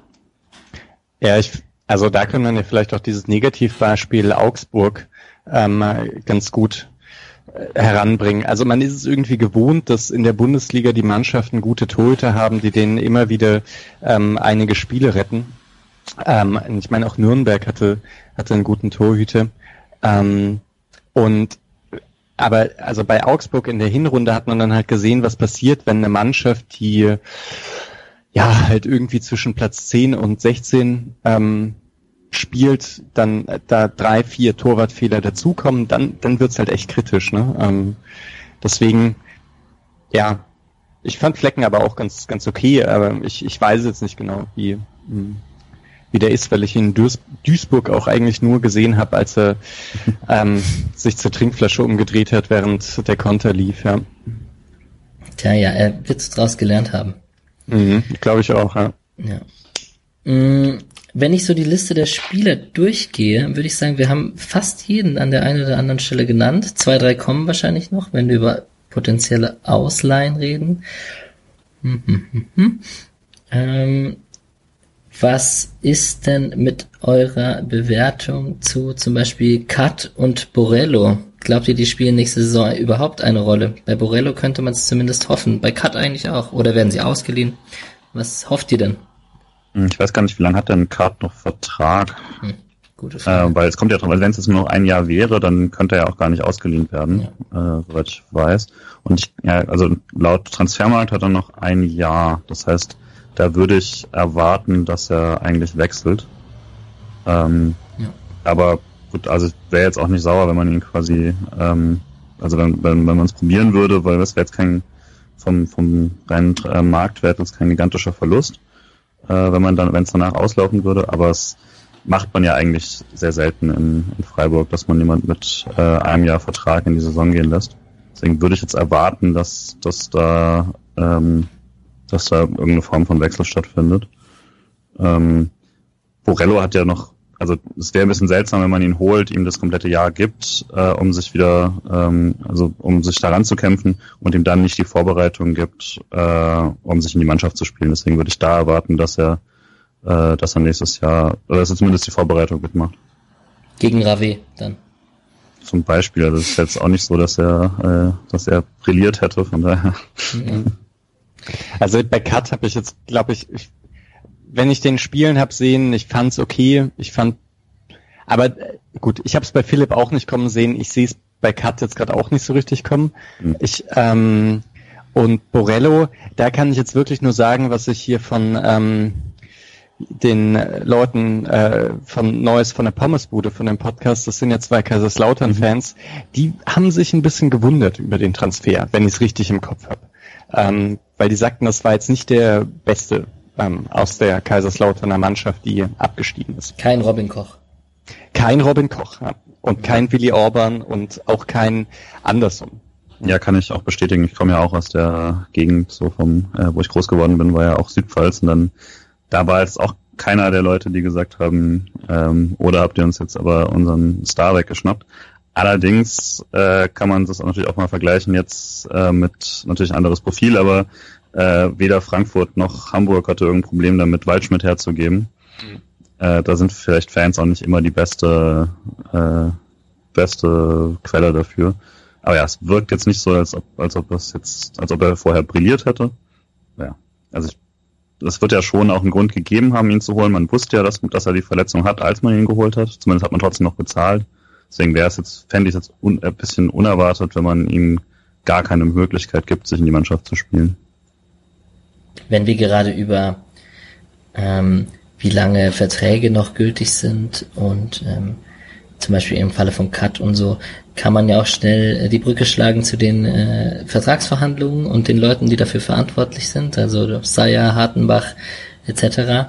Und äh, man was zur Bewertung kommen der Transfers der letzten Saison. Also wenn man sich das mal anschaut, wir haben Heinz, Waldschmidt, Gondorf, Salai, Grifo zur Halbzeit und jetzt, wenn man die Freiburger Fußballschule noch mitnimmt, mit den zwei Schlotterbecks, die jetzt langfristig gebunden wurden. Sonnenschein, oder? Ist doch alles super. Ja. Ah, ich muss das echt aufhören, ne? euch einfach nur Ja-Nein-Fragen zu geben. Nein, nein, aber ich glaube, da sprichst du ja auch was an, was irgendwie schon ziemlich, also so ziemlich klar ist, ne? Äh, Schalai, Salai, Schalai. Ähm, ich weiß es gar nicht, wie ist es denn? Ist es ist der Schalai, der, der bei Hoffenheim spielt, der Salai, der bei uns spielt, oder? Ich, ich weiß es auch nicht. Hm. Ähm, blöd verletzt gewesen, aber Potenzial gezeigt. Waldschmidt gut, Heinz gut, Gondorf auch gut. Alle sehr früh dabei gewesen. Und wenn man das vergleicht jetzt mit Kent, Kapuschka, Rave, ähm, Terrazino, also eben mit letzter Saison, glaube ich, muss man nicht so lange drüber sprechen. Ne? Ähm, ja, Lehren gezogen und das sieht ja auch gerade momentan so aus, dass es in die gleiche Richtung geht. Man ist sehr früh an Spielern dran. Man hat mit Jonathan Schmid schon angesprochen und jetzt mit Itter, der an dem man auch schon dran war, der junge Linksverteidiger aus Wolfsburg, der vielleicht potenziell ein bisschen aufgebaut wird hinter Günther und dann Günther mal ersetzen sollte, falls der doch nochmal ähm, eine größere Herausforderung möchte. Hat man schon zwei Spiele an der Angel und da sind ja lauter Gerüchte noch am Start momentan, die, die man fleißig auf Transfermarkt nachlesen kann. Also man darf gespannt sein. Ich muss auch dazu sagen, ich habe mir in den letzten Jahren so ein bisschen abgewöhnt, dann, also ich lese die Gerüchte natürlich trotzdem alle, aber äh, jetzt mir irgendwie zu viel Gedanken darum zu machen, weil tatsächlich jetzt zumindest äh, dann nach im letzten Sommer da ja tatsächlich dann offensichtlich eine neue ähm, Linie gezogen wurde, wie viel man auch zahlen muss, sonst hätte man einige dieser Spieler bestimmt nicht bekommen. Äh, zum Beispiel eben auch Heinz, der dann auch Angebote aus Frankfurt wohl hatte. Äh, da muss man ja schon was auf den Tisch gelegt haben und so. Ähm, und seitdem mache ich mir eigentlich da relativ wenig Gedanken, bis die Spieler dann tatsächlich alle da sind und man sie spielen sieht, weil eben die beiden das auch bisher so stark gemacht haben. Ähm, was ich auffällig fand, ist, dass jetzt fast alle diese Gerüchte drehen sich irgendwie um äh, immer noch um Rechtsspieler, also entweder Rechtsaußen oder Rechtsverteidiger, ähm, obwohl man ja äh, schon Schmied hat. Das heißt, also finde ich auch logisch irgendwo, aber das ähm, fand ich jetzt erstmal auffällig, dass zumindest in den frühen Tagen jetzt des Transfermarkts offensichtlich da noch sehr viel versucht wird, irgendwie diese Seite doch irgendwie zu stärken, gerade weil wir es vorhin drüber hatten, dass es, ähm, dass es da zumindest wenig Alternativen gab. Ich kann es ja kurz vorziehen, das sind momentan auf Transfermarkt sind das vor allem dieser Wladimir Kufal, der Rechtsverteidiger von Slavia Prag und dann momentan ist ziemlich heiß der Wu Yong Jong, für Aussprache gar kein Gewehr. äh, der Südkoreaner von der zweiten Mannschaft von Bayern. Ähm, da schwirren, laut, schwirren ein paar Spieler rum, die rechts vorne und rechts hinten spielen. Hm, Daniel Schwab noch einer, der mittlerweile Innenverteidiger spielt. Da, da habe ich immer gedacht, hm, ganz nice finde ich, aber Rückholaktionen sind ja so eine Sache für sich. Ich kenne Schwab, also ich habe Schwab nicht gesehen, aber scheint Stammspieler bei PSV gewesen zu sein. Also mh, hm, ich finde es eigentlich ähm, schon auch ziemlich krass, dass Freiburg scheint ja wirklich ein Regal höher jetzt ähm, einzukaufen. Ja.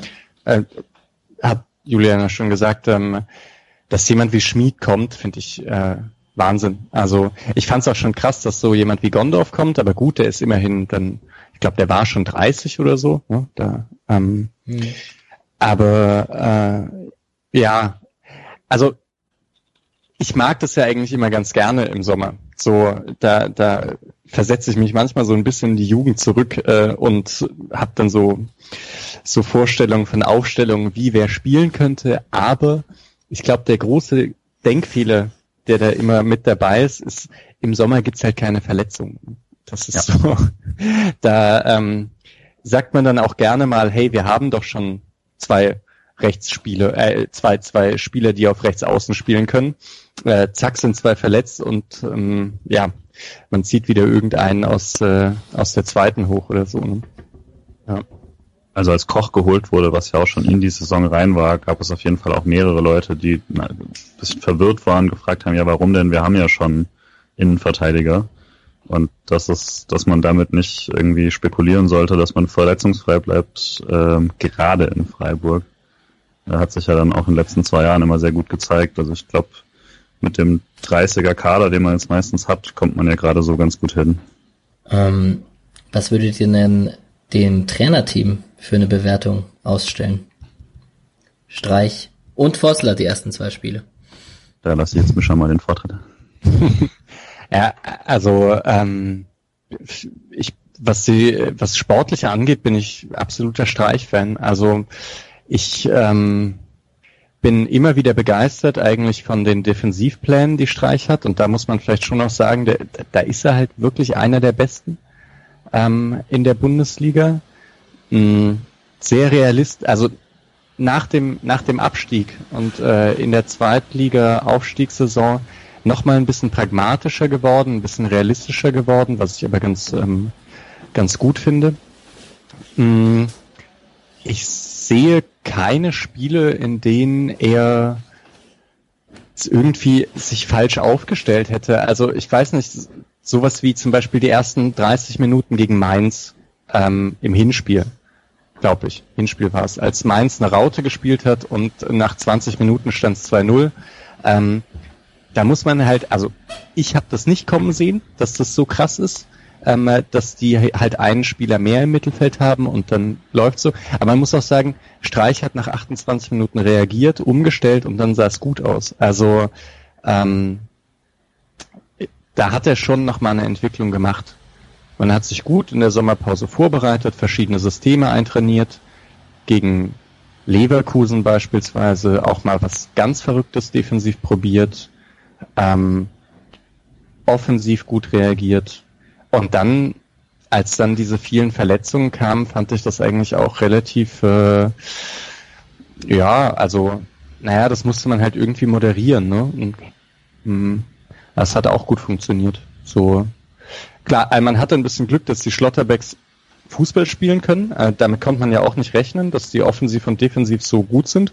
Ähm, das hat sicher nochmal einiges gerettet. Ähm, ja, Nee, aber ich war sehr zufrieden.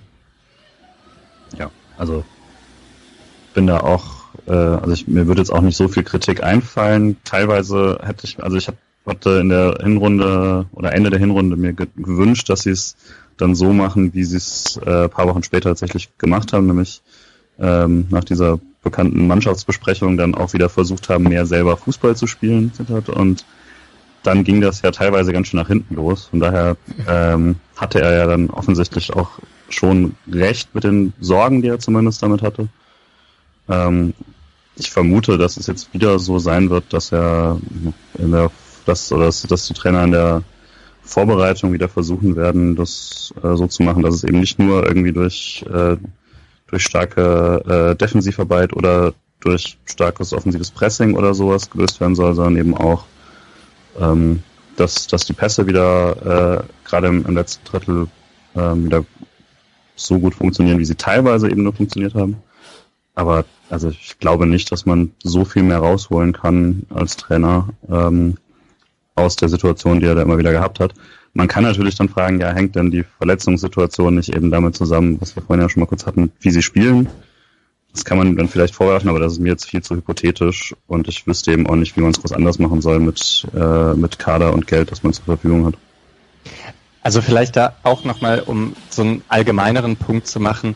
Ähm, es gibt Trainer, die haben ein einheitliches, ähm, eine einheitliche Spielidee wie Guardiola oder Bosch oder sowas. Ne?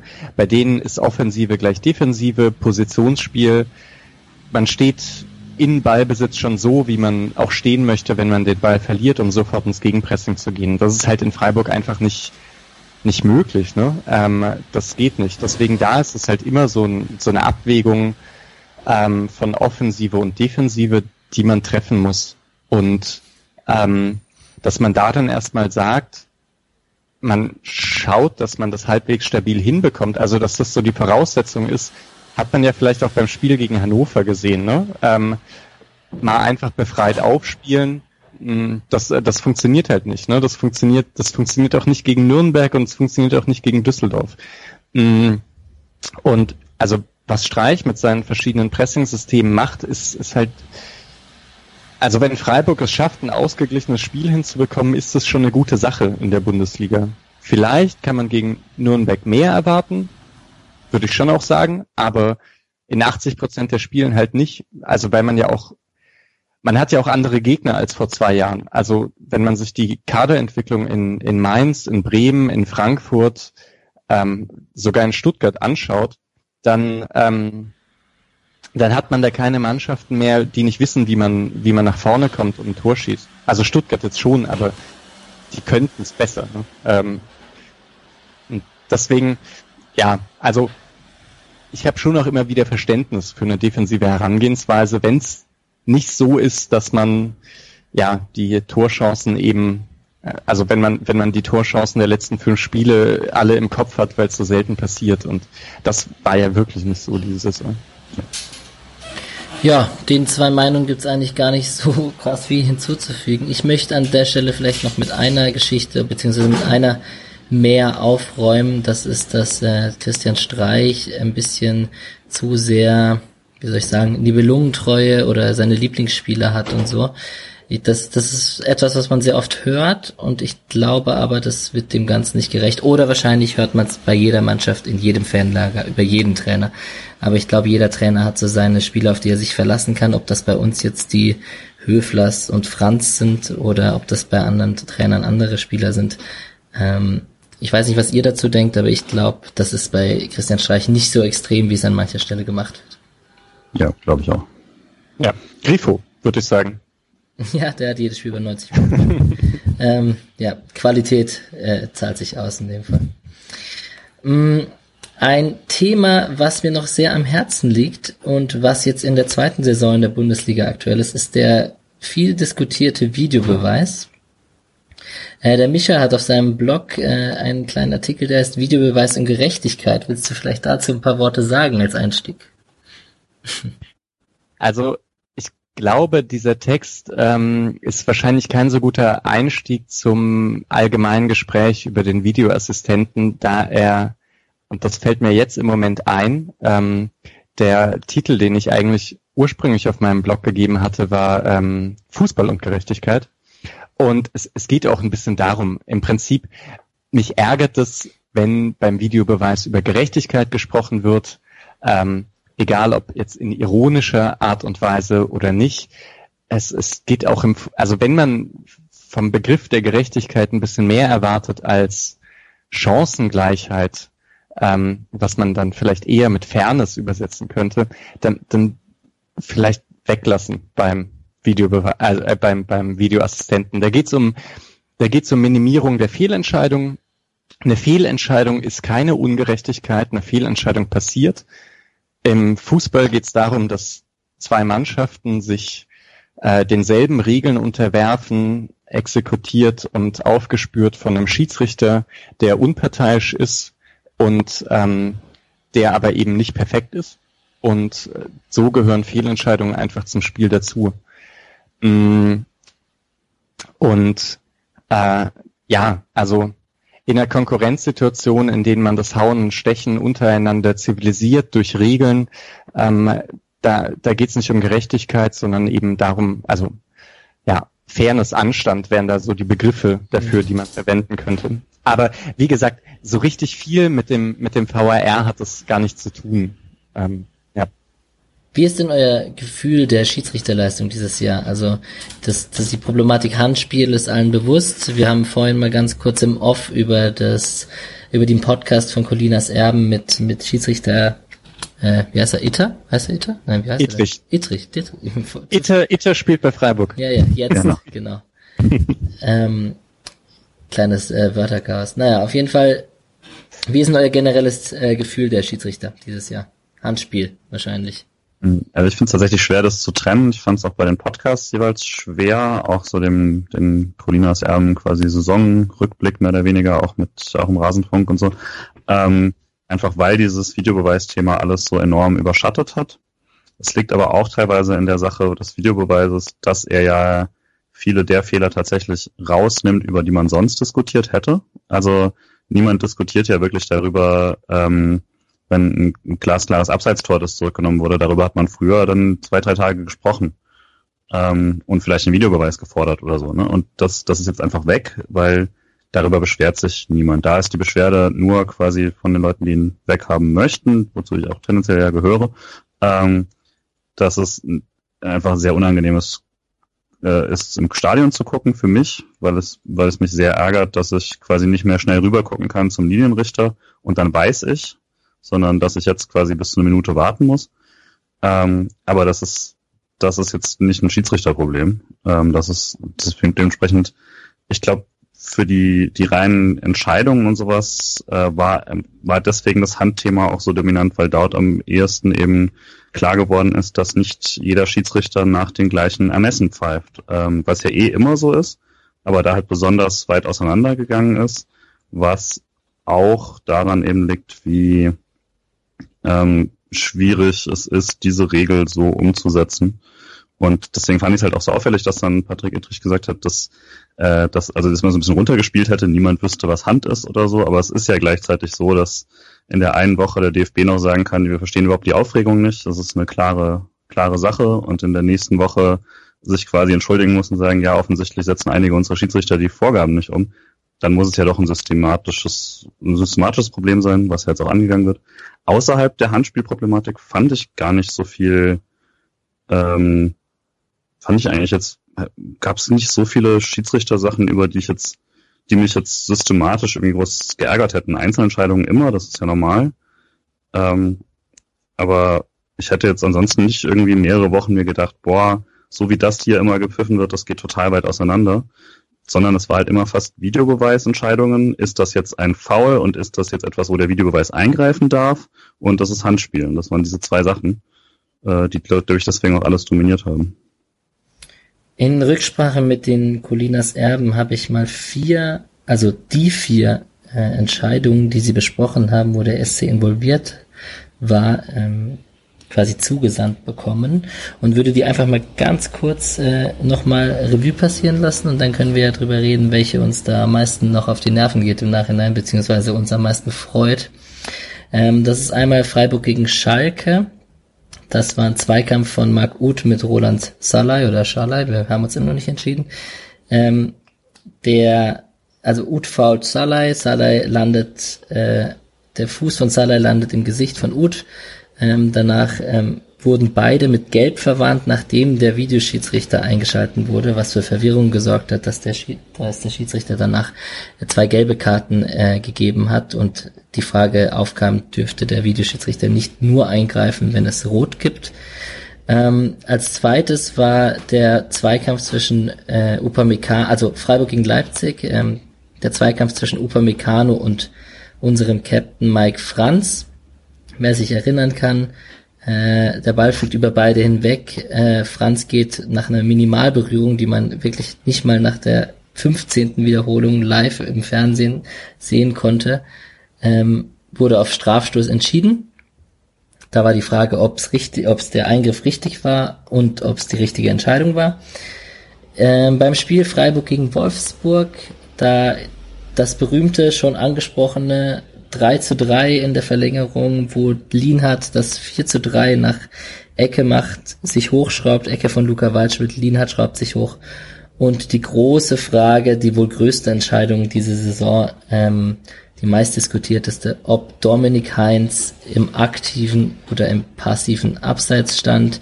Der Schiedsrichter hat sich dagegen entschieden, hat gesagt, er stand im aktiven Abseits, hat sich gegen das Tor entschieden. Mm, und als viertes die Situation Schalke gegen Freiburg wieder, wieder mit Frank Willenburg. Übrigens sehr interessant, dass Frank Willenburg beide Spiele Freiburg gegen Schalke gepfiffen hat. Würde ich äh, vielleicht jetzt nicht tun, wenn es in dem ersten Spiel schon eine Videoentscheidung gab. Mhm. Frank Willenburg entscheidet auf Elfmeter für Freiburg, nachdem Mascarell die, die Flanke gegen die Hand bekommen hat und entgegen aller viel gegebenen Handelfmetern war die Begründung danach für die Rücknahme des Elfmeters bei seinem Abwehrversuch die Arme sehr nah am Körper angewinkelt und keinesfalls abgespreizt. Da wurden auch andere Elfmeter diese Saison gegeben, die äh, klar, äh, weniger klar waren in dem Fall. Wenn ihr das so hört, habt ihr die vier Situationen vor Augen? Äh, ärgert ihr euch über eine? Freut ihr euch über den Elfmeter von Franz, den er bekommen hat? Wie sieht's da bei euch aus? Äh, Julian, fang doch du mhm. an. Also ich habe tatsächlich alle noch vor Augen. Ähm, was, also ich fand auch schon im Spiel gegen Leipzig, dass kein Elfmeter für Mike Franz, zumindest kein, ähm, wo man danach irgendwie revidieren muss.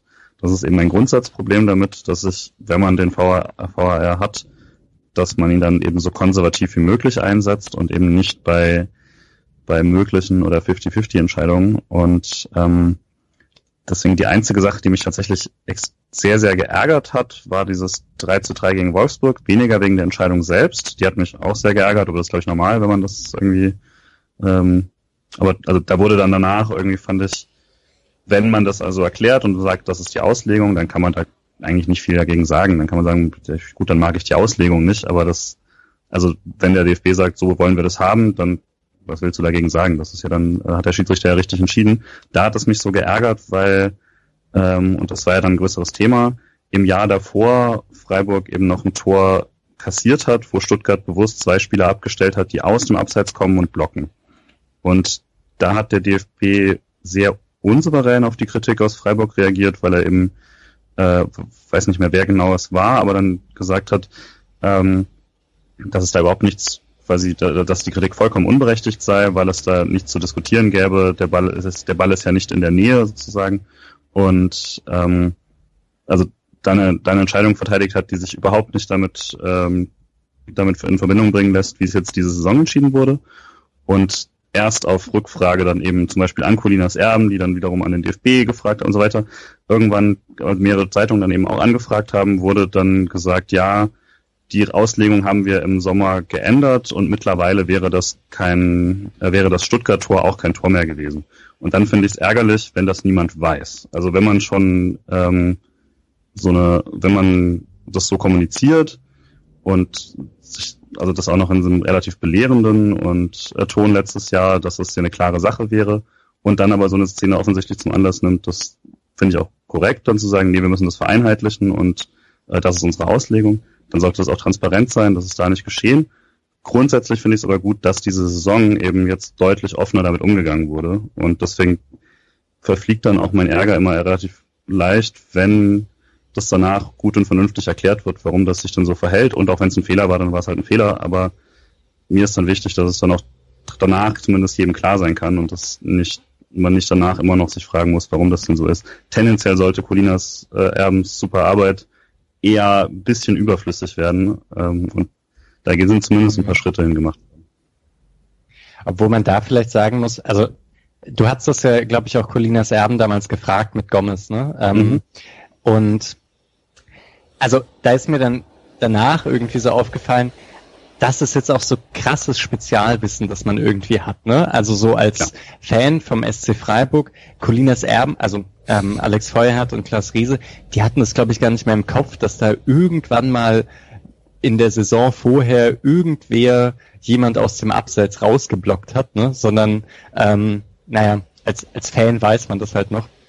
Ähm, dass sich daran die Abseitsregelung irgendwie so ein bisschen so ein bisschen abgeändert hat.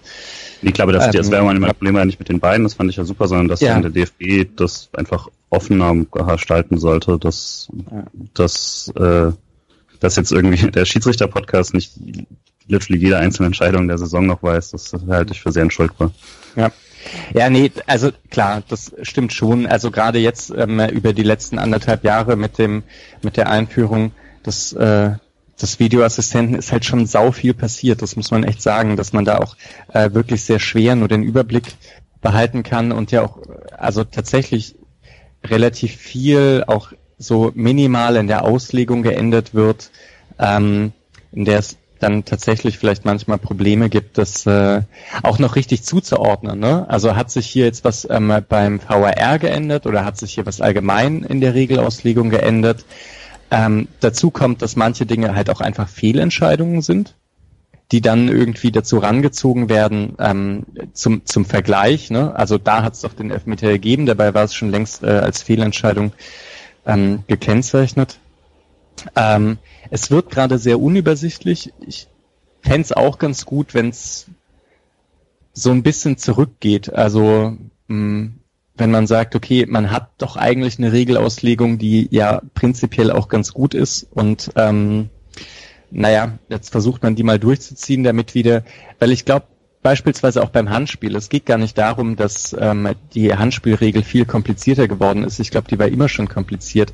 Es ist einfach nur die Sache, dass man momentan da in der Regelauslegung ein bisschen vor, ein bisschen zurückgeht und wenn es jetzt über zwei Jahre mal durchgehend irgendwie was passiert, äh, glaube ich auch, die Leute gewöhnen sich wieder daran. Die Leute gewöhnen sich dann auch daran, dass es irgendwie einen Graubereich gibt. Hoffe ich zumindest. Mhm. Ähm, so, weil vielleicht das noch bei, bei, den, bei der Handspielauslegung wird es ja häufig über diesen großen äh, Regelkatalog so ein bisschen geärgert, den ich aber absolut nachvollziehbar finde. Also, wenn ich mich frage, was Absicht ist, dann schaue ich eigentlich genau nach den Dingen. Geht der Arm zum Ball? Wie ist die Distanz? War der Arm unter Anspannung? ähm, kam der Ball vom eigenen Körper. Das sind ja alles Dinge, wenn, wenn wir drei uns jetzt unterhalten würden, war XY Hand, hm, dann, dann sprechen wir ja genau darüber. Ne? Ja. Also das können wir jetzt auch bei dem bei dem Schalke-Ding ähm, machen mit mhm. ähm, wer war's? Mascarell. Äh, Mascarell. Ich konnte damals die Argumentation übrigens ziemlich gut nachvollziehen, weil ich auch, ich habe im ersten Moment gedacht, der grätscht da rein und der Arm ist weit abgespreizt kann man sagen, dass das ein Handspiel ist. Hätte ich schon gesagt. In der Wiederholung habe ich dann aber schon auch gesehen, der Arm ist, ist wirklich nicht so weit abgespreizt. Also viel näher kann man den gar nicht am Körper haben. Ähm, und da habe ich dann auch verstanden, auch wenn es da wahrscheinlich, da ging es wahrscheinlich nur um zehn Zentimeter näher oder weiter weg vom Körper, was eben darüber entscheidet, ob das jetzt ähm, eine klare Fehlentscheidung ist oder nicht. Ähm, ja, aber da, da konnte ich das schon eigentlich ganz, ganz gut nachvollziehen. Das ist jetzt halt, wenn sowas wie steht der Arm unter Spannung oder nicht, oder war es eine natürliche Bewegung, konnte der Spieler den Ball sehen, wenn das immer weniger eine Rolle spielt, dann habe ich auch so, also auch ein bisschen ein Problem mit, mit der Handspielauslegung. Ähm, ja.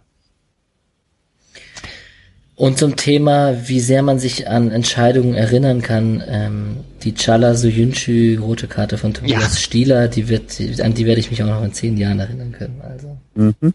Oh, aber dürfte ich da vielleicht noch mal einen allgemeinen Punkt machen? Klar.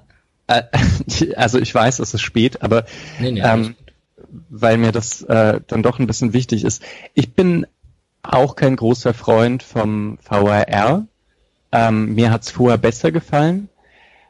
Ich steige aber dennoch nicht in den ähm, in, in diesen großen Chor an Videobeweisgegnern ein, einfach weil ich das Gefühl habe, solange es Fans nicht schaffen, irgendwie halbwegs souverän mit Fehlentscheidungen umzugehen, ähm, muss man sich nicht unbedingt dafür einsetzen, dass, äh, dass der Videobeweis abgeschafft wird. Also, weil dann, wenn ich jedes Mal nach eben genau sowas wie Stieler mit Soyuncu, das war sogar mit VRR, okay, kann man sagen, aber solche Sachen werden ja immer seltener dadurch. Wenn man sich über jede falsche Absetzentscheidung aufregt und so weiter, dann, dann muss ich sagen, hat sogar was Gutes, dass diese Fehlentscheidungen minimiert werden. Wenn Fußballfans es irgendwie schaffen, zu sagen, gut, Fehlentscheidungen gehören halt zum Spiel, dann gerne, dann, dann, dann steige ich auch mit in den Chor ein, der, der Videobeweisgegner und sage, wir brauchen das doch alles nicht. Mensch, jetzt hört doch mal auf, lass doch mal gut sein. So. Ähm, aber dieses dauerhafte Beleidigtsein, das Gefühl zu haben, man, man wird da übervorteilt, ähm, Schiedsrichter seien gekauft, die großen Mannschaften bekommen doch ständig irgendwie ähm, die besseren Entscheidungen für sich. Das, das ist so nervig, dass ich äh, froh bin über, über jede Fehlentscheidung, die nicht getroffen wird, dann auch mit solchen technischen Hilfsmitteln. Und ja, auch da hat sich unser Trainer doch sehr gebessert. Also ich erinnere mich in seinen ersten ein, zwei Jahren, da war die Schiedsrichterkritik ohne Videobeweis schon groß genug. Also äh, da hat er sich doch auch gezäumt. Oder ist das meine subjektive Meinung? Nein, das ist schon so, oder? Gebessert ja, aber es ist noch Luft nach oben, würde ja. ich, würd ich sagen. Ja, also vielleicht nur ganz kurz, weil es jetzt schon fortgeschritten, aber äh, ich glaube, mein Gegeneinwand dagegen wäre, natürlich stimmt das, aber ähm, einerseits ist es für mich auch nochmal was anderes, wenn, weil du hast die Synchro-Rote ja gerade nochmal angesprochen, das ist ja nicht trotz Video, sondern wegen Video passiert in dem Sinne. Also ähm, das war ja dann, ich glaube, das hat er sich ja nur angeschaut, ich hoffe, ich sage es nicht völlig falsch aus, aber ich glaube, es war ja erst nach dem Anschauen, dass er überhaupt äh, also an die rote Karte gedacht hat. Das ist richtig, ja. Ähm, das stört mich dann noch mal mehr, weil es quasi wird, zumindest, vielleicht ist es dann auch albern zu sagen, dass das, äh, das wirkt halt so, aber es ist etwas, was vorher gar nicht passiert wäre, was dann noch mal mehr wehtut, äh, gefühlt, weil man, weil einerseits wegen dieser Objektivitätsebene, von der man sich eh eigentlich verabschieden muss, weil es natürlich nicht objektiv ist, ähm, aber Gut, vielleicht ist es auch ein bisschen egal, weil das hat sich ja dann tatsächlich ein bisschen geändert dieses Jahr auch nochmal. Es wird nicht mehr ganz so leicht jemand äh, einfach ähm, vom Platz gestellt wegen, wegen so etwas. Aber es, es hat sich ja für die Schiedsrichter nicht, insoweit nicht so viel gebessert, weil es wird ja immer noch genauso über diskutiert äh, wie vorher. Ich, also jetzt halt dann über, äh, über die Entscheidungen, die am Video getroffen werden, mehr als äh, über die anderen. Aber das weiß nicht, ob das zum einzelnen Schiedsrichter jetzt so viel bringt. Ähm, es wäre sicherlich wünschenswert, dass äh, Leute da ein wenig reflektierter werden. Ähm, aber also sie kriegen es ja trotzdem noch ab. Und ob es jetzt dann äh, der Vierte ist oder der Videoschiedsrichter ist, der es abbekommt, äh, oder der Schiedsrichter, es, es, es hat sich jetzt, glaube ich, nicht irgendwie grundsätzlich so geändert, dass danach alle da sitzen und sagen, ja gut, es war auf dem Fernsehen zu sehen, also wird das scheint, habt ihr jetzt nicht so viel Fortschritt gesehen, ähm, womit man jetzt die Schiedsrichter extrem geschützt hatte. Ja, aber wenn man sich jetzt praktisch anschaut, also jetzt einfach ein SC Freiburg über diese Saison, es waren halt schon relativ wenig große Sachen, ne? über mhm. die man sich groß aufregen konnte. Klar, über Heinz wurde sich aufgeregt. Ähm, aber also das, ich meine, wir haben jetzt hier irgendwie vier, vier Entscheidungen, bei denen man halt irgendwie sagen kann, also das mit Salah ist halt Ermessensspielraum, der liegt da in seiner typischen Embryostellung, wenn er getroffen wird und keilt ein bisschen aus, das ist nicht unbedingt rot. Ähm, die, die Handentscheidung, da Elfmeter zu geben, ist halt auch, also das, das sind alles keine richtigen Aufreger, muss man so sagen. Und da würde ich sagen, ist so ein, so ein Abseitstor. ähm, ja. Da zu sagen, hey, wir wurden ja verpfiffen, wir waren so gut mhm. und ähm, da ist es halt schon eher, ne? Ja, das ja. Und Obwohl, letztes Jahr war der größte Aufreger zum Beispiel natürlich die Stieler gelb-rote Karte, die hatte mit dem Videobeweis wiederum gar nichts zu tun. Ja. Mhm. Aber das was mache ich, mach ich jetzt nicht nochmal auf. Blöd gelaufen, ja. Wie sieht's aus mit eurer Zeit, Jungs? Äh, also ich müsste so in 20 Minuten los. Okay. Ja. Dann äh, rushen wir durch die letzten Themen ein bisschen schneller durch, würde ich sagen, und dann schaffen wir das auch ganz locker. Wenn das für beide okay ist. Ja, klar. Nachdem wir gerade ausführlich über die Schiedsrichterentscheidungen gesprochen haben, würde ich gerne einen kleinen Themencut machen und über die ausgeliehenen Spieler des SC Freiburgs in der vergangenen Saison mit euch reden. Äh, das sind in der Summe sechs Stück, die wir verfolgt haben, immer wieder, auch in diesem Podcast. Ähm, das sind Schleusener, Führenbach, Dräger und Kammerbauer in der zweiten Liga und Siero und Rave in der Schweizer Super League. Hm, vielleicht von euch beiden erstmal Einspruch, äh, welcher, welcher ist euch dann am liebsten? Welcher, welcher hat für euch die beeindruckendste Leistung gebracht? Julian oder Mischa, komm, sucht euch aus, fallt euch ins Wort. Also ich, äh, ich kriege ja doch meistens nur darüber mit, weil ich nicht so viel zweite Liga gesehen habe, zum Beispiel, dass ich den Podcast höre. Uh. Daher kann ich dazu gar nicht so viel sagen. Ähm, das mit Schleusen aus Beinbruch. Sehr gut gemacht. Hört den Podcast, äh, das, ja. das mit dem Beinbruch äh, von von Schleusener tat schon weh, weil das äh, las sich zumindest immer sehr beeindruckend oder hörte sich so an, was er zumindest da machen konnte. Ich weiß aber nicht, ob, ob der jetzt noch den Durchbruch in Freiburg gemacht hätte. Ähm, und ja, also die, die beiden Schweizer, der kleine Sierra ja eigentlich besser als ähm, als als Rave von von der Leistung. Da würde ich mir natürlich wünschen, dass sie beide nochmal zurückkommen, aber ähm, ja, es fällt mir dann so ein bisschen schwer, das sozusagen, wenn ich die Spiele selber gar nicht sehe. Also ich habe jetzt auch nicht so viel ähm, gesehen. Ich habe Dräger und Fürnbach hin und wieder in der zweiten Liga gesehen, aber da schaue ich auch meistens Konferenz und ähm, die Positionen sind hier keine, die jetzt äh, besonders gezeigt werden in Zusammenschnitten. Da kann ich es nicht so richtig sagen, aber ich würde denken, bei Dräger sieht man ja gerade, was für Interesse es an Rechtsverteidigern gibt. Würde ich mal sagen, spricht jetzt nicht unbedingt für ihn. Fürnbach konnten wir jetzt lange auch in der zweiten Liga bei Freiburg sehen. Ähm, bin ich mir auch unsicher. Hätte ich gedacht, hey, vielleicht ist das ein guter Günther-Backup, einer, der sich auf die Bank setzt und zwei Spiele in der Saison macht. Aber jetzt hat man ja Itte. Ähm, Kammerbauer scheint komplett weg zu sein und Sierra Rave, da würde ich halt bei beiden sagen, ähm, ich würde gern nochmal sehen, dass die spielen. Wenn jetzt aber die äh, Freiburg-Verantwortlichen sagen, wir sehen da nichts, dann würde ich denen jetzt auch nicht irgendwie widersprechen, weil ich die halt nicht, äh, nicht verfolgt habe. Ne? Ja, ich fasse das mal ganz kurz zusammen, was die Herren äh, geleistet haben. Also der Schleusener hat 26 Spiele, 10 Tore gemacht, hat zwei Tore noch im DFB-Pokal gemacht, ähm, hatte dann aber Ende März leider einen Schienbeinbruch ist daher jetzt raus und kann, wenn alles gut läuft, vielleicht zum Anfang, Ende der Vorbereitung wieder einsteigen. Ähm, eigentlich meistens über 90 Minuten gespielt, sich brav seine Ligen in den letzten Jahren hochgekämpft und sicherlich schade, weil ich glaube, wenn er nochmal angegriffen hätte beim SC, dann eventuell jetzt, wenn überhaupt. Ähm, so wird es wahrscheinlich äh, nicht reichen mit dem, mit dem Rückstand, den er jetzt durch seine Verletzung bekommen hat. Hm, Föhrenbach, äh, klarer Stammspieler auf links, ein, zwei Mal auch Innenverteidiger gespielt, aber Linksverteidiger gespielt, ein Tor, ein Assist, mh, hm, wechselt jetzt nach Heidenheim, also vielleicht auch ganz interessant zu verfolgen. Äh, und zu Schleusenau und Föhrenbach ganz kurz, ich mache jetzt so ein bisschen Hoffnung und mir Selbstdruck. Da besteht so über Ecken und Kanten ein kleiner persönlicher Kontakt, der eventuell sind das die Profispieler, an die ich rankomme, um mal als Interviewgast hier im Podcast zu haben. Äh, Mo Dräger, Erfolgsleihe, muss man sagen, absolut unangefochtener Stammspieler, äh, hat ein Spiel aufgrund einer Gelbsperre verpasst, sonst 32 Spiele gespielt, eins war nicht im Kader, ist immer über 90 Minuten, ähm, total lohnende Laie und ist jetzt mit Paderborn zweiter Platz aufgestiegen. Auch in der Umfrage kam Mo Träger am besten bei weg, also in der Online-Umfrage zum Podcast.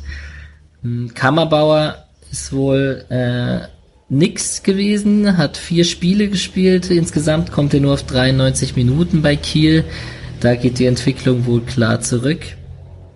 Ähm, mit Rave in der Umfrage am schlechtesten abgewehrt, ähm, abgeschnitten. Ist wohl bisher ein Missverständnis beim SC, kommt wohl aber zurück, also bleibt nicht bei Kiel, wird sich wohl einen anderen Verein suchen. Und wie ihr schon gesagt habt, die zwei Schweizer, unterschiedlicher könnte es eigentlich nicht laufen. Rave ähm, zwölf Spiele, ein Tor, ein Assist, keins von diesen zwölf Spielen gewonnen und mit den Grasshoppers Zürich abgestiegen. Äh, Wernster Hero 35 Spiele gemacht, Leistungsträger, elf Tore, drei Assists, Anlagen sind da, torgefährlich ist er. Ähm, wenn er, denke ich mal, beim SC noch eine Chance haben sollte, dann in dieser Saison. Ähm, ich bin gespannt, ob es ein Träger auch in der ersten Liga schafft und mein Resümee ist, glaube ich, dass von den ganzen Spielern, wenn dann es Siero packen könnte.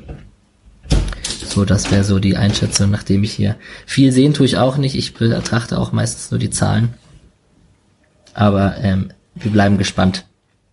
Um weg von meinem Monolog zu kommen und wieder mit euch zu quatschen, gehen wir auf den Ausblick aufs nächste Jahr. Und würden doch erstmal fragen, was glaubt ihr denn? Union, Paderborn und Köln sind aufgestiegen. Wie spannend wird's denn im Abstiegskampf mit dem SC Freiburg? Tu mir immer ein bisschen schwer damit zu sagen, ja, guck mal, die Namen, da, da sind wir doch eigentlich besser. Äh, weil dann, also das läuft dann doch überraschend oft irgendwie nicht so, wie man das gerne hätte. Ähm, glaube auch, dass ein Verein wie Paderborn, der aufsteigt, ist auf jeden Fall ähm, erstmal gut für einen Verein wie Freiburg, weil es eben einfach finanziell ähm, nicht nur auf Augenhöhe, sondern da müsste Freiburg ja mittlerweile doch klar besser aufgestellt sein. Union ebenfalls.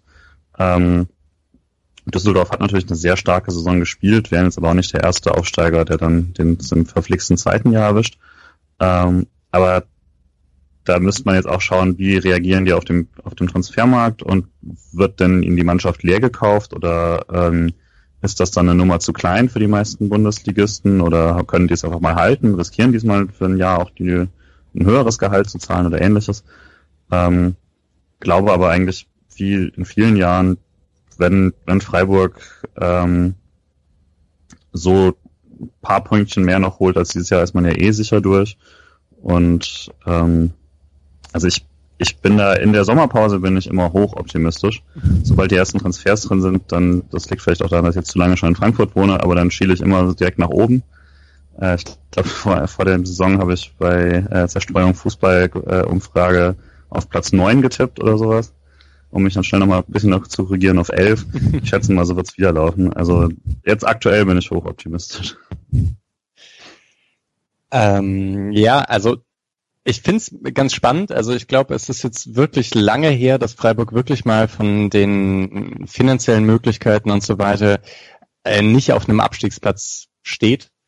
Ähm, dazu kommt ja auch noch so ein bisschen eine interessante Entwicklung, dass Spieler wie beispielsweise Florian Kainz eher zu einem ambitionierten Zweitligisten gehen als zu dem Erstliga-Aufsteiger, der es halt mal geschafft hat. Ne? Also das Problem hatte Nürnberg ja auch jetzt diese Saison, dass die wirklich äh, nur schwer an, an Spieler rangekommen sind. Ich weiß jetzt gar nicht, ob das nur finanziell finanzielle Gründe hat oder ob es vielleicht halt auch den Grund hat, dass man da keine Perspektive sieht.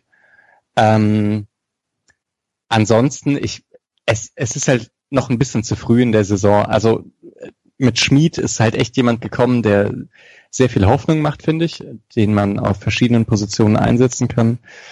Mm, und aber also auch hier ist so ein bisschen die Frage, was passiert denn mit mit ein paar Spielern in Freiburg? Und andererseits muss man halt sagen, äh, oder vielleicht so zur allgemeinen Situation in der Liga. Bei Augsburg hat es einiges durcheinandergewirbelt. Da bin ich auch gespannt, wie die ähm, nächstes Jahr jetzt darauf reagieren. Ich glaube, Philipp Max möchte weg. Äh, Kajubi und Hinteregge haben sie ja in der Winterpause ähm, mh, entlassen und Martin Schmidt ist jetzt auch nicht der Trainer, der, ähm, der so wahnsinnig fancy taktische Dinge ausprobiert. Also das wird, glaube ich, sehr bieder und könnte auch sehr anstrengend werden. Auf der anderen Seite Mainz, Bremen, Frankfurt äh, sind ja alles Mannschaften, die in den letzten Jahren irgendwie noch mit um den Abstieg gespielt haben. Die sehe ich da nicht. Also die sind jetzt schon einfach nochmal, was die Kaderstärke angeht, ähm, einen ordentlichen Schritt weiter. Und da muss man mal sehen, wie es ist mit dem Mithalten. So. Ähm, bei der Umfrage dazu kam äh, natürlich heraus, dass der SC nicht absteigt. Es war eigentlich alles dabei zwischen Platz 15 und Platz 6, also eigentlich so Freiburg-typische Saisonplätze. Ähm, auf den Abstieg wettet, wie gesagt, keiner. Mm, ich bin auch davon überzeugt, dass es äh, man Vereine wie Union und Paderborn nicht unterschätzen sollte. Aber ähm, ich denke auch, ich bin auch äh, einer der, ich gehöre zur Fraktion der Optimisten, also von daher, wir werden sehen, wo der SC landet. Ähm, es gibt noch die anderen Mannschaften des SC Freiburgs, die es zu betrachten gilt. Äh, da würden wir ganz kurz drauf eingehen, oder ich würde es kurz erzählen und ihr könnt ja, jeweils einen Satz dazu sagen, damit wir nicht zu lange quatschen. Die bei der Umfrage kam übrigens raus, dass ähm, im Verhältnis, wenn man sich das als Kuchen vorstellt, welche anderen Mannschaften ihr vom SC betrachtet, ähm, hat die zweite Mannschaft 45 Prozent, die Frauenmannschaft 30 Prozent und die U19 25 Prozent bekommen. Ich würde sagen, Tendenz nach dieser Saison und nach, ähm, jetzt kommt noch die Frauen-WM, wo die drei Spieler vom SC, Merle Froms, Julia Quinn und Clara Bühl dabei sind. Ähm, stimmt nicht, Desiree van Lunteren für Niederlande, also sind es insgesamt vier. Äh, die Frauenmannschaft ist äh, im Kommen, die hat eine gute Saison gespielt, die war im DFB-Pokalfinale gegen Wolfsburg. Ich denke, da geht einiges und ähm, auch die zweite Mannschaft mit ihrem siebten Platz, 55 Punkte, einige Spieler dabei, die den Sprung schaffen können. Die Schlotterbanks haben es gezeigt. Und die U19, die ähm, sechster Platz wurde im Halbfinale gegen Stuttgart ausgeschieden ist, ähm, wurde auch relativ gut bewertet und hat eine recht gute Saison gespielt und auch da gibt's Namen wie Yannick Keitel oder Lukas Hermes, die in die erste Mannschaft beziehungsweise den Sprung über die zweite in die erste langfristig schaffen könnten. Äh, wie verfolgt ihr sie? Verfolgt ihr die WM für unsere SC-Spielerin?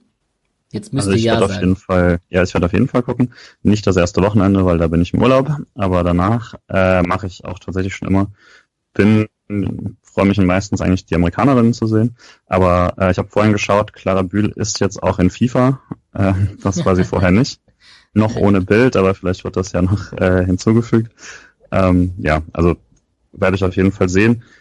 Äh, auch wenn ich mir immer denke, das geht mir bei allen diesen Turnieren so, dass eigentlich jetzt so, so zwei, drei Wochen fußballfrei wären auch mal ganz nett.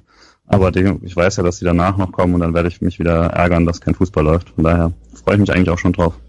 Und äh, auf dem zweiten Spieltag bin ich dabei. Ja, ähm, übrigens auch die U21 EM, ne? Mitte Juni mit Waldschmidt und Koch. Die können sich da, wenn wir Pech haben, spielen sie sich in Fokus oder verletzen sich. Das sind die zwei schlimmen Sachen, die passieren können. Wobei in Fokus spielen ja ganz gut wäre. Zur U21 EM, Mischa, verfolgst du die?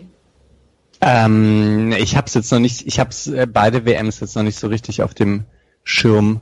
Ähm, aber naja, wenn Fußball läuft, schaue ich es ja meistens auch ganz gerne. Ja. Also, ähm, aber also war auch bei der letzten WM so. Ich äh, hatte mich jetzt nicht so besonders darauf gefreut, weil ich erstmal immer ein bisschen ein bisschen verärgert bin, wenn keine Bundesliga läuft. Aber ähm, ich komme dann ganz gut rein häufig. Ja. Passiert auch bei Olympia so oder äh, ähnlich. Ja. Sehr gut, sehr gut, sehr gut. Dann verfolgen wir unsere ST-Spieler und ST-Spielerinnen auch in der Sommerpause, schauen, wer dazukommt, wer noch geht. Und dann würde ich sagen, sind wir nach fast drei Stunden, wie lange sind es gerade momentan? Es sind 2,45. Ähm, gut am Ende angekommen, schaffende Punktlandung. Äh, aus der Umfrage, die letzte Frage, wer, was weiterhin im Podcast erwünscht wird, da kamen viele Themen auf. Das ist äh, zur Transferpolitik, äh, zum Stadionneubau, vielleicht auch mal Stimmen aus der aktiven Fanszene, ähm, von, von, von Fans, die auch, auch viel auf Auswärtsfahrten fahren zum Beispiel oder aus, aus Ultragruppierungen von mir aus auch. Ähm, direkte Spielerinterviews sind natürlich angefragt, ist natürlich äh, die Hürde ein bisschen größer, da kamen auch viele Meinungen, hey, interview doch mal den Christian Streich und, und so weiter und so fort. Also ich glaube, so weit sind wir noch nicht. Aber ähm, gerne auch zur Taktik mehr und so. Damit habe ich euch beide ja heute schon einen guten Grundstein gelegt mit euch beiden. Und ähm, ich danke euch beiden, dass ihr heute Abend mitgemacht habt. Hey, das war sehr cool. Ja, sehr gerne. Also ich freue mich ja wirklich sehr, dass es den Podcast gibt. Ich finde auch, es kann da eigentlich jetzt erstmal nicht sowas wie zu viel geben. Gerade in Freiburg ist ja sowas, äh, war ja oft sowas äh, eher hinten dran, deswegen freut mich das auch sehr, dass das auch immer weiter äh, wächst und ausgebaut wird. Dann wünsche ich euch einen schönen Abend und danke euch für die netten drei Stunden, die wir hatten. Und ich hoffe und gebe mir Mühe, dass dieses Teil so schnell wie möglich geschnitten, bearbeitet und online ist. Also alles, was wir besprochen haben. Wir haben nie, wir haben nie morgen oder übermorgen gesagt. Ne? Die, die WM beginnt von den Frauen. Aber ich, ich habe nur dieses Wochenende gesagt. Ah, verdammt. Okay. Aber das ist ja okay, ja. solange du es äh, bis Sonntag hochgeladen hast. Genau. Ist ja genau. Nein, bis dahin sollten wir das schaffen. Ich denke, morgen Abend sollte das online sein. Äh, ich danke euch und wünsche euch einen schönen Abend nach Leipzig und Frankfurt. Ja, danke dir. Merci. Macht's gut. So. Ciao, ciao.